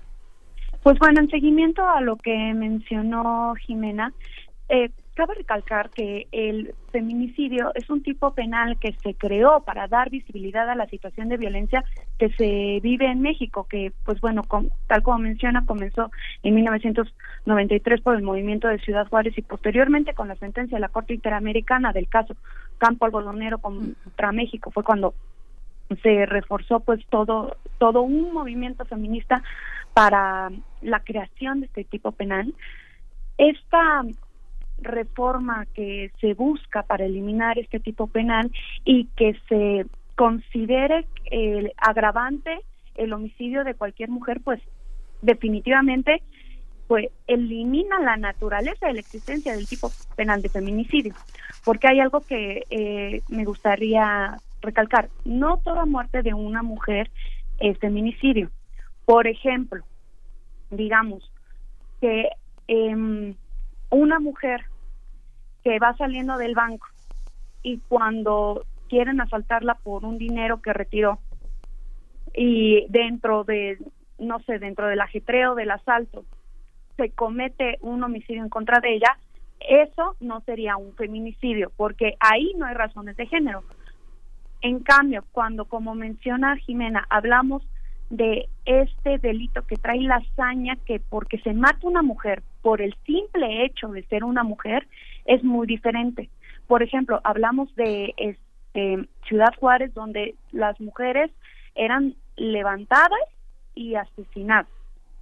Y dentro de esta situación, dentro de los asesinatos de estas mujeres, podíamos, se podía observar este, signos de tortura, signos de violencia sexual. Entonces ahí era evidente que el homicidio de esta mujer era una situación para demostrar el poder sobre la mujer, que la mujer era un objeto desechable con el que se podía hacer cualquier cosa, lo cual es muy diferente. El objetivo de este tipo penal es 100% demostrar a la población la situación en la que vivimos las mujeres, que tanto tu eh, esposo, tu novio, eh, tu jefe, al sujeto al que rechazaste o cualquier persona en la calle puede este, asesinarte por eh, incumplir ciertas normas sociales o normas morales, por ejemplo, decirle no a tu marido, eh, decirle no a algún prospecto, eso es una gran diferencia que creo que este el fiscal no está tomando en consideración dentro de esta reforma. Claro, esta cuestión que dice el fiscal de que hay dificultad para acreditar eh, por parte del Ministerio Público este tipo penal, ¿cómo, cómo ustedes en su experiencia, eh, Jimena y Pamela, cómo han visto los casos que han seguido tal vez eh, desde un litigio estratégico como acompañantes, como abogadas acompañantes, en fin, desde sus organizaciones, que, que el Ministerio, in- Ministerio Público ha desahogado, ha llevado a eh, estos casos que finalmente puedan terminar en una eh, sentencia condenatoria. ¿Cómo lo han hecho? Eh, porque, pues, si lo está mencionando el fiscal, es porque ha habido, que, que- que existen estas dificultades para acreditarlo, es porque ya ha habido casos, porque hemos tenido efectivamente, y lo sabemos, y los hemos visto incluso en redes sociales, casos donde eh, la autoridad finalmente no sabe bien a bien qué hacer, ¿no? Jimena. Sí, bueno, mira, yo quisiera a- eh, hacer énfasis en lo que dice el comunicado FGR 03320. él, él dice que este delito impone, así lo dice, impone siete condiciones, requisitos y circunstancias. Las razones de género no son condiciones, requisitos y circunstancias. Como bien lo señalaba Pamela y como bien lo han dicho varias organizaciones y desde el observatorio lo hemos repetido, las razones de género que son que existan signos de violencia sexual, que existan lesiones degradantes en el cuerpo de la mujer, antecedentes de amenaza o acoso, relación de parentesco, matrimonio, confianza, una relación de subordinación, eh, la incomunicación previa, la exposición del cuerpo de la víctima en un lugar público, esas son las razones de género y son las razones objetivas que dan cuenta de esto que comentaba Pamela, del odio que, eh, que se comete o con el que se comete el delito de feminicidio. Otra, otra situación muy importante es que en el homicidio con agravantes, las agravantes son accidentales, pues no son elementos accidentales del delito. Y también en el homicidio simple o el homicidio calificado, pues se tiene que calificar la intencionalidad o no de la privación de la vida. Un feminicidio siempre es intencional. No hay una no intencionalidad, no hay un feminicidio doloso, accidente. digo, este culposo, ¿no? Por así decirlo. Y entonces el fiscal lo que dice es que este delito impone estas condiciones, refiriéndose obviamente a las razones de género, que complican inútilmente su judicialización. Esto es absolutamente falso. Eh, lo que complica la judicialización de los casos no es la acreditación, de la- no es la existencia de las razones de género, es la inexistencia de debida diligencia en las investigaciones, como ya decíamos al inicio, la inexistencia de personalidad capacitado y sensibilizado para atender este tipo de delitos cuando llegan. Y aquí hay que ser muy claras y, eh, y enfáticas en una situación. Toda muerte violenta de mujer tiene que ser investigada prima facie como feminicidio. ¿No? Eh, con independencia de las circunstancias en las que suceda el hecho. Por ejemplo, eh, hablando de casos concretos, pues nosotras llevamos varios asuntos y esto viene precisamente de un caso paradigmático que es el caso del feminicidio de Mariana Lima, que en 2015 recibe una sentencia muy importante de la Suprema Corte de Justicia de la Nación que genera este precedente. Toda muerte violenta de mujer tiene que ser investigada inicialmente como feminicidio. ¿Por qué? Porque la falta de debida diligencia del primer respondiente, la falta del debido cuidado de la- del lugar de los hechos en donde se encuentra el cuerpo de la víctima, que ha generado, por ejemplo, que primer- eh, en primera instancia se clasifiquen como suicidios. ¿no? Eh, en la Ciudad de México se le llama homicidio culposo por otras causas. Bueno, eso es una situación. Pero esto es falso, digamos, no complica inútilmente su judicialización las razones de género. Lo que complica es la falta de vida diligencia, la falta de capacidades institucionales y ministeriales para la investigación e incluso ahora se podría llegar a decir, y a nosotros nos ha tocado eh, algunos asuntos ya dentro de los poderes judiciales estatales, pues la falta de perspectiva de género. La Suprema Corte tiene también una jurisprudencia de cómo juzgar con perspectiva de género, tiene un protocolo para juzgar con perspectiva de género y los jueces siguen sin aplicarlo, incluso cuando se constituyen como jueces de control para actos de investigación que requieren autorización judicial. ¿no? El juez de control es el primer juez, digamos, que toma el caso, ¿no? El, ajá, Ajá, así es. es decir, digamos, una hay vez que distintos se tipos de jueces, judicializa, es el primero. ¿no? Es gente Ajá. quien Sí. se presenta la, la acusación. Es, es, es muy interesante eh, la, la precisión que hace Pamela Zambrano, porque hace 44 años empezó a usar el concepto de feminicidio. Se usó en este Tribunal Internacional de Crímenes contra la Mujer que se hizo en Bruselas en el 76 y Diane Russell expresó la palabra femicide, que, este, que, que fundamentalmente tenía que ver con el desprecio, odio, esta, este término que tiene que ser como el placer de, de dañar el control y la posesión de un sujeto y luego ya en México Marcela Legarde, que es una de nuestras grandes investigadoras, señaló que lo convirtió, le dio un cariz de crimen de Estado en el sentido en que la impunidad permitía tener frente a la justicia continuar con el maltrato, con el daño y llevarlo a una dimensión también de, de odio y desprecio que hacía que llegara esta, este fenómeno hasta mujeres y niñas, ¿no? No solamente mujeres y parejas, sino hasta las hijas, ¿no? Es esa, es esa parte, digamos, nomás para precisar que es una palabra vieja, pero contra una barbarie, este, es una palabra nueva, pero contra una barbarie vieja, ¿no? Que es algo que, sí. que las Sí, leyes claro. permiten, esa descalificación que en, en los, entre nosotros, en los mismos medios, no hemos aprendido si no nos imponen límites legales para expresarnos de una manera adecuada frente a los cuerpos, como tú decías. Claro. de las, de las, personas, víctimas, claro, ¿no? de las Exactamente. Pamela, eh, eh, esta, esta cuestión también, tú desde el litigio estratégico, eh, ¿qué has visto? Eh, ¿Dónde te topas con pared? ¿Dónde las autoridades resultan inoperantes? ¿Dónde habría que ajustar? La pregunta también eh, pensando un poco en la alerta de género, por ejemplo, que sí requiere de sus ajustes, que se, se ha echado a andar, pero que falta, digamos, no solamente configurar estratégicamente otro tipo de políticas públicas en torno a esta central que sería, en el caso de la alerta de género, sino dentro de la misma alerta eh, ajustar cuestiones. ¿Es también para el caso del feminicidio esta situación? ¿Tú cómo lo has visto en los litigios que has llevado? Pues me gustaría retomar lo que menciona Jimena. Primero hay que tomar algo en consideración. En México eh, existen 10 feminicidios al día, lo cual es una cifra muy grave. Y el problema que existe en México es que los casos em, no llegan a una debida solución tal como menciona Jimena, por la falta de debida diligencia. Las cifras de impunidad en la República Mexicana están por los cielos. Apenas el más reciente informe de México Evalúa decía que alrededor del 96% de las denuncias que son presentadas ante el Ministerio Público no se investigan. Y además, si añades que no eh, se llevan a cabo este, tanto por los primeros respondientes, por los ministerios públicos, por los jueces, unas este, no llevan a cabo sus obligaciones con perspectiva de género, es evidente que esto no ayuda a la debida aplicación eh, de, del objetivo del tipo penal del, del feminicidio.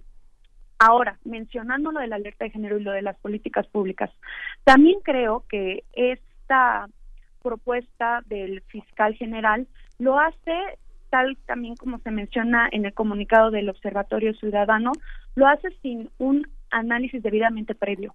Busca presentar esta propuesta porque es lo más sencillo que hay, porque es lo más fácil, lo más rápido y lo públicamente correcto. correcto. No obstante, lo que se tendría que hacer por parte de las autoridades, más allá del el tipo penal, sería, justo como mencionaste, llevar a cabo políticas públicas para brindarle una vida digna a las mujeres, eh, eh, emplear este, acciones para mejorar la, el contexto en el que vivimos las mexicanas. Vivimos en un actual contexto de inseguridad y de impunidad. Se tiene que hacer algo para, pues, para eliminar esta situación en la que vivimos y pues para ello primero lo que se tiene que hacer es tomar medidas para que los casos que se investiguen se hagan con la debida diligencia, se hagan con un debido acceso a la justicia para las mujeres. Esta, estas políticas que buscan eh, para que cualquier homicidio de una mujer sea este un agravante y la eh, pena sea de 70 años no no son la solución. Lo primero que se tiene que hacer es dar una respuesta integral a la situación que vivimos las mujeres, que ello es lo que se busca hacer con las alertas de género, eh, más allá de solamente con una respuesta eh, a través del derecho penal. Claro, por Eh, supuesto. Sí, sí, sí. Sí, además la mitad, casi la mitad de los estados del país, o yo creo que más, eh, tienen cuentan con una alerta de género y los números no han, este, los números en, en materia de feminicidio en nivel república, excepto en algunos estados, han ido disminuyendo, pero pues tenemos que buscar una solución integral a este problema.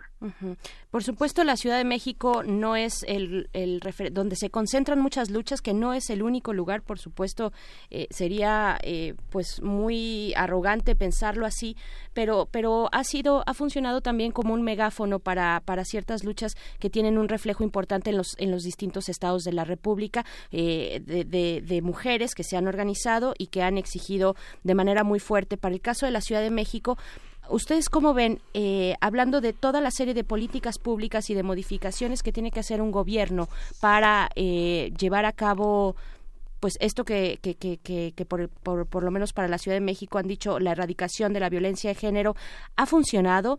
¿Qué sí ha funcionado? ¿Qué no ha funcionado? ¿Qué sí va acompañando eh, a las cuestiones tal vez que están judicializadas como el feminicidio, pero que también acompañan a otros a otras expresiones de violencia de género? ¿Cómo lo han visto para la Ciudad de México y tal vez para otras para otras ciu- ciudades o ejemplos que ustedes quieran y valoren eh, necesario mencionar, eh, Jimena? Sí, a mí me parece muy importante eh, lo que estamos comentando aquí. Contextualicemos, o sea, el feminicidio es la forma más extrema de violencia contra las mujeres, es privar a la, de la vida a una mujer por razones de género, ¿no? Pero existen una serie de violencias eh, anteriores o paralelas, digamos, contra las mujeres que también sacaron cifras el Secretariado Nacional de Seguridad Pública, por ejemplo, casi el 60% de las lesiones dolosas cometidas a nivel nacional son cometidas contra mujeres. Estamos hablando de una cifra de casi de 65 mil denuncias iniciadas por, por lesiones dolosas.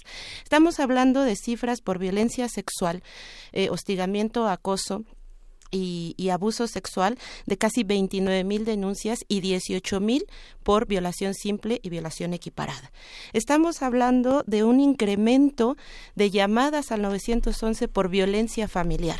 Es decir, tenemos un contexto de violencia contra las mujeres. Eso es lo primero que tenemos que ver, en donde efectivamente, como dice Pamela, eh, el hecho de que se aumente por un agravante eh, eh, la pena por el feminicidio, pues no arregla de fondo el asunto. Mucho menos quitar el tipo penal de feminicidio. Menos, no lo arregla, ¿no? Eh, porque es un contexto cultural, social, político de impunidad generalizado en donde las mujeres, eh, que va más allá de las cifras, las cifras son muy impactantes, ¿no? Pero va más allá de las cifras. Son las historias que están atrás de estas chicas las que, las que a nosotras, por ejemplo, como acompañantes nos mueven. Nosotras como organización acompañamos temas de feminicidio, sí, pero también casos de violencia sexual. Y es una situación en donde las víctimas que viven violencia sexual, que viven violencia intrafamiliar, pierden completamente su proyecto de vida, pierden completamente la posibilidad de su libertad de salir a la calle, de trabajar, de estudiar. Lo estamos viendo hoy en la UNAM claramente. ¿Por qué las chicas están teniendo perdón, esa postura al interior de una de un lugar universitario, pues que- porque la violencia sexual no te permite seguir viviendo tranquilamente tu vida. De eso estamos hablando cuando hablamos de violencia contra las mujeres más allá de las cifras. Entonces, en, en- y además tenemos otra cifra de la Comisión Nacional de Búsqueda que a mí me gustaría resaltar, eh, un crecimiento más o menos del 1% de las cifras anteriores sobre personas desaparecidas, de 65 mil personas desaparecidas que existen en México, una cifra también tremenda, ¿no? O sea, es un de terror, pues, ¿no? No, yo no le encuentro otra palabra. Eh, prácticamente 16 mil de esas personas desaparecidas son niñas y mujeres.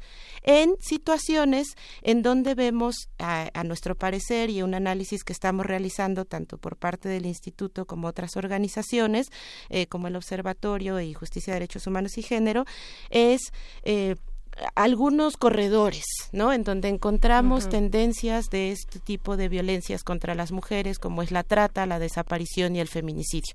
¿Qué estados eh, están ahí en ese corredor? Veracruz, está, bueno, Veracruz, que fue el año pasado eh, el estado con el mayor número de feminicidios, pero también con un número muy importante de desaparición de mujeres entre los 15 y los 17 años. O sea, pensemos por qué están desapareciendo mujeres en, a esa edad, ¿no? Y a dónde se las están llevando. Entonces está Veracruz, está el Estado de México, que también tuvo un crecimiento pues importante ¿no? de los feminicidios a pesar de que desde el 2015 tiene una alerta de violencia de género por feminicidio. Y eh, este año está en cumplimiento de una segunda alerta que solicitamos también como organizaciones por desaparición de mujeres y no ha logrado las mujeres siguen desapareciendo. Está Puebla no también con un, un alto índice de violencia contra las mujeres Tlaxcala Ciudad de México ¿no? y Morelos. Entonces, estamos viendo un corredor. Estamos viendo que no existe una política criminal que encuentre estos macros, ¿no? Eh, o, o estas condiciones macro eh, de, de corredores de violencia contra las mujeres que pueden estar, y no existen tampoco las cifras que nos permitan llegar a determinar eso, estamos eh, haciendo ese tipo de investigaciones, pero que pueden estar relacionando los delitos de trata, eh, de violencia contra las mujeres o trata sexual contra las mujeres con la desaparición y el feminicidio. Llevamos dos asuntos, dos casos, dos procesos en Veracruz en donde las chicas que fueron desaparecidas durante un tiempo eh, aparecieron pues desafortunadamente víctimas de feminicidio. Y llevamos un caso eh, ese sí nada más un caso acá en la Ciudad de México también una chica menor de edad desaparecida que eh, cuando aparece o bueno cuando regresa pues o la regresan o le permiten regresar pues resulta ser víctima de trata no entonces sí estamos encontrando algunos patrones de criminalidad que nos parece que el gobierno no está analizando de manera adecuada. O sea se tienen que analizar estos patrones de criminalidad las alertas de violencia de género que nosotras como observatorio hemos estado impulsando ahora también eh, contra la desaparición de niñas y mujeres, pues tiene que ver con esas acciones urgentes, que no son acciones de emergencia nada más. Son acciones urgentes que tienen trascendencia en la política pública de largo plazo, no solamente para disminuir estas cifras, sino para erradicar pues ya, ¿no? Creo que ya es tiempo, llevamos mucho tiempo y lo que vemos es que sigue creciendo en lugar de disminuir estas cifras. Y efectivamente, como dice Pamela, aumentar el tipo penal de feminicidio, eh, bueno, aumentar el- la pena eh, por este homicidio agravado que pretende el fiscal, que a mí me parece además un contrasentido. O sea, si todos los delitos que fueran complicados de acreditar se quitaran por esa razón, pues prácticamente nos quedaríamos sin código penal. ¿No? Con el 1% de las denuncias que sí Pues sí. avanzan, ¿no? Solamente, que es que es nada. Finalmente, eh, Pamela Zambrano, se nos ha acabado el tiempo, pero eh, quisiera que en un par de minutos nos digas eh, tu comentario, pues, de conclusión, sobre todo ver hacia dónde podría avanzar esto y cómo las organizaciones, las colectivas y demás eh, mujeres organizadas, pues, van a eh, hacer o, eh, frente o de qué manera expresarse para eh, pues poner estas cuestiones críticas frente a la decisión o, o- las intenciones de la fiscalía de, de llevar esto a cabo. Pues bueno, justo como eh, dando seguimiento a todo lo que hemos mencionado, desde diferentes colectivos feministas hemos estado muy al pendientes de las reformas que quieren presentar tanto de este Código Penal único como las reformas al Código Nacional de Procedimientos Penales. Y pues eh, justo desde el Círculo Feminista de Análisis Jurídico vamos a hacer un llamado a diferentes colectivas para que en cuanto se presente esta solicitud de reforma, la analicemos en conjunto y buscamos pues que haya un diálogo con las autoridades para que busquemos eh, una debida solución a, a este tema.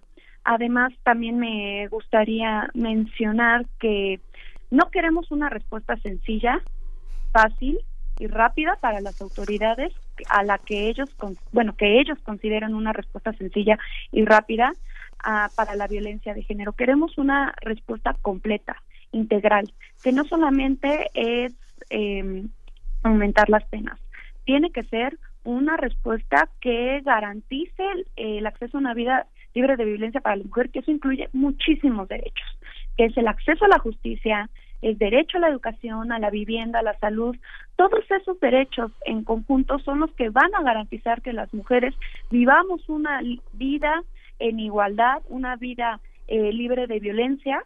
Y pues vamos a estar al pendiente y buscamos pues que desde las diferentes colectivas feministas y desde las organizaciones de la sociedad civil pues dar seguimiento a estas propuestas y pues tener un diálogo.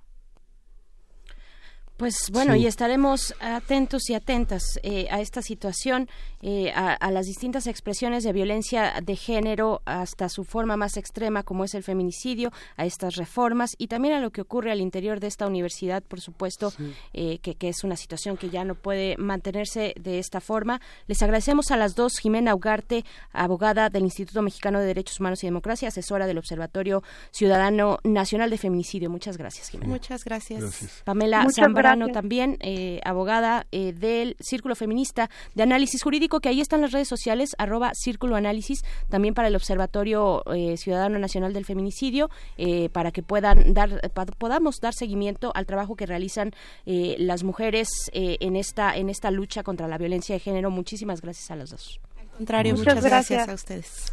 Pues vamos a hacer un corte musical, Gracias, vamos a ir con música. Esto es de Gloria Ann Taylor, la canción es World That's Not Real. No es cierto, no es cierto, no es eso. No. Esto es de Mara Advertencia Lírica y Kimono, la canción es Devuelvan, Devuélvanmela. es una menos. ¿Dónde está? La queremos de regreso. No hay por qué callar, ni tampoco es una cifra ya, es una mujer que conmigo no está. Si su delito fue salir de su casa y ser una mujer que soñaba crecer y buscando una oportunidad se fue. Y desde entonces no la he vuelto a ver. Y si tú sabes dónde está, si la ves, dime quién se la llevó y que responda por qué, por qué, por qué. Porque es capaz de quitarme a ese ser. No es un se busca, es un devuélvanmela.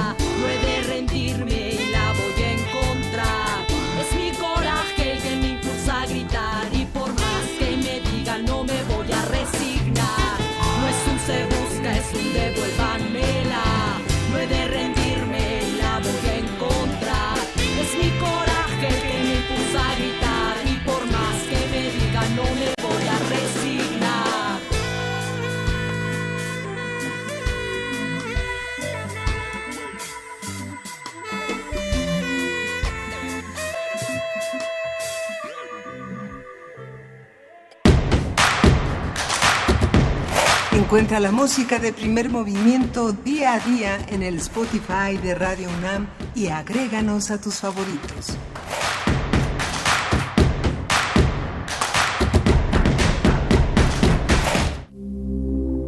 Química entre nosotros. Química para todos. Le damos la bienvenida al doctor Plinio Sosa. Hacemos este punto y aparte para hablar de la química en esta sección que está a su cargo. Él es académico de tiempo completo de la Facultad de Química, eh, pues dedicado a la docencia y a la divulga- divulgación de la química. En esta ocasión para hablar de el galio o antes de conocerte te adiviné, doctor Plinio Sosa. Buenos días.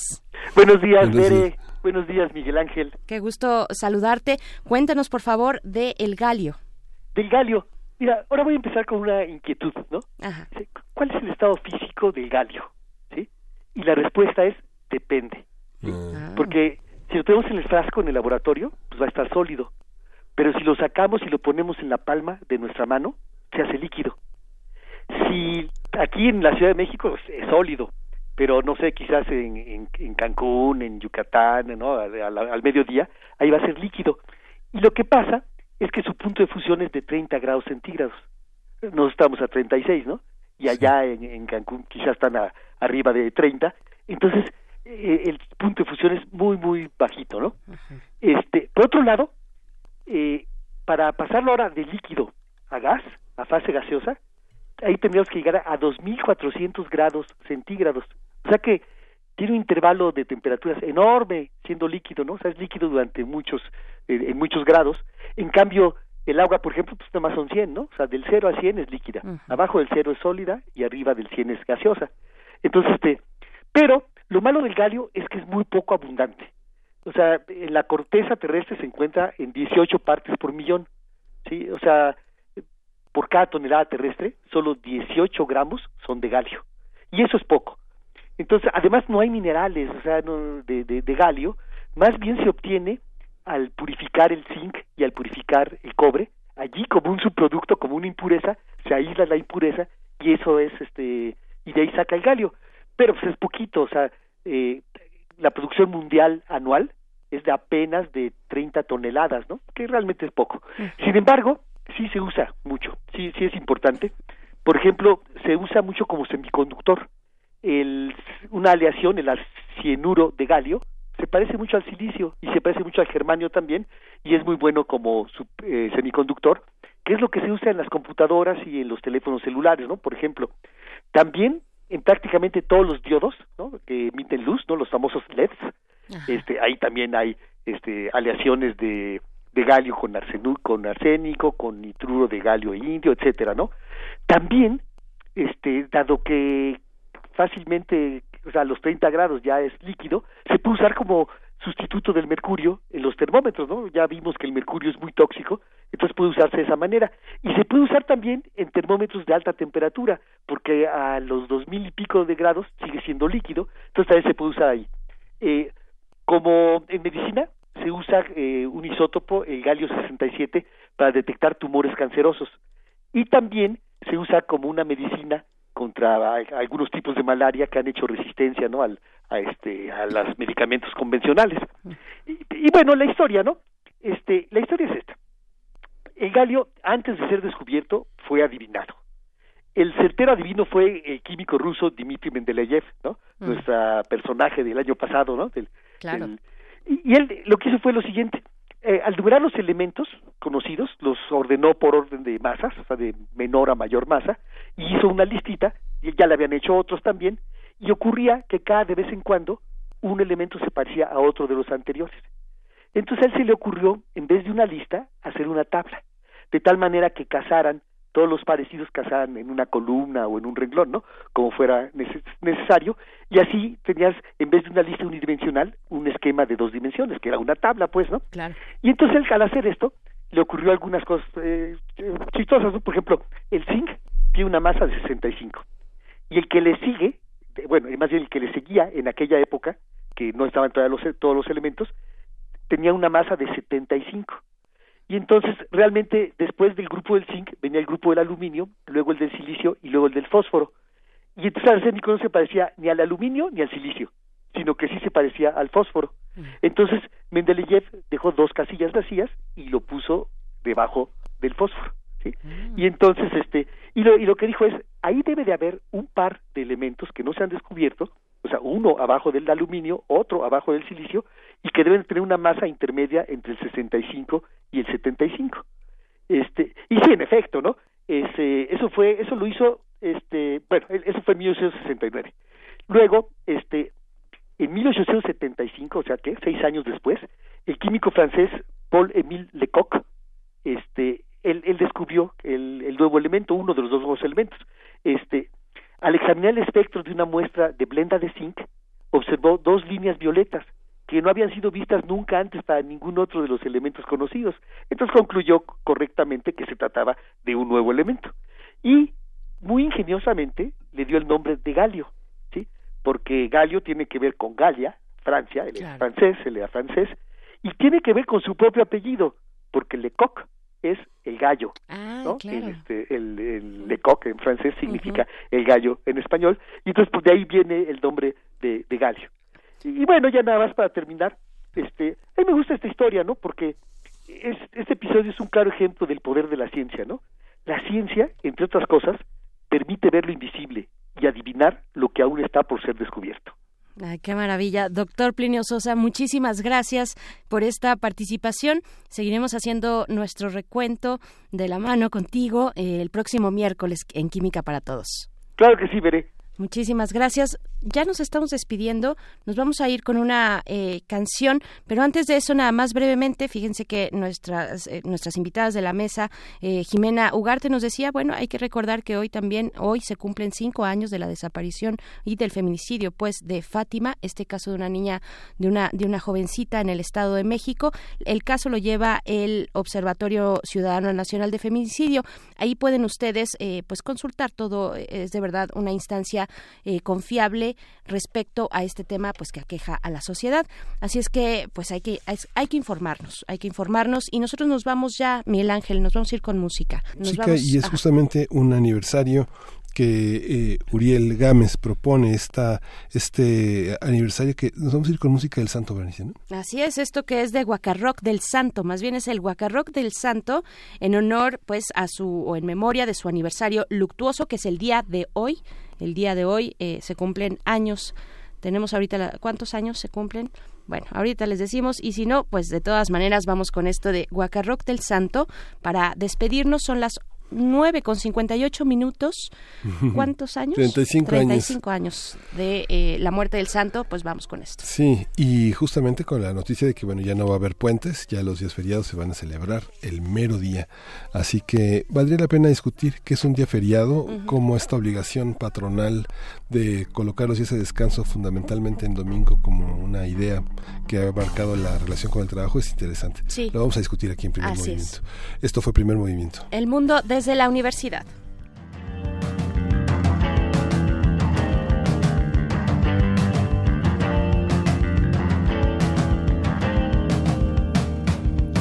Nació en Merotulancingo un 23 de septiembre.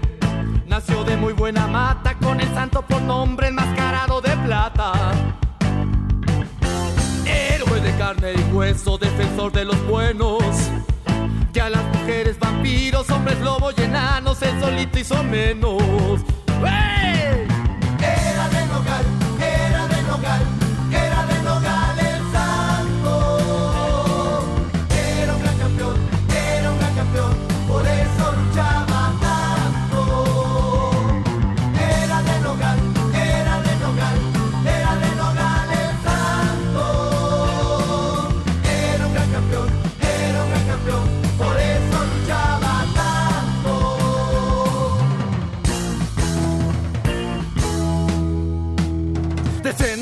a Black Shadow y también al espectro. Con patadas voladoras, su llave de a caballo les dejó nuevo aspecto. Batman y Superman, superhéroes de historieta. Nunca subieron al ring, le sacatearon al parche, el santo fiel a la neta. ¡Ey!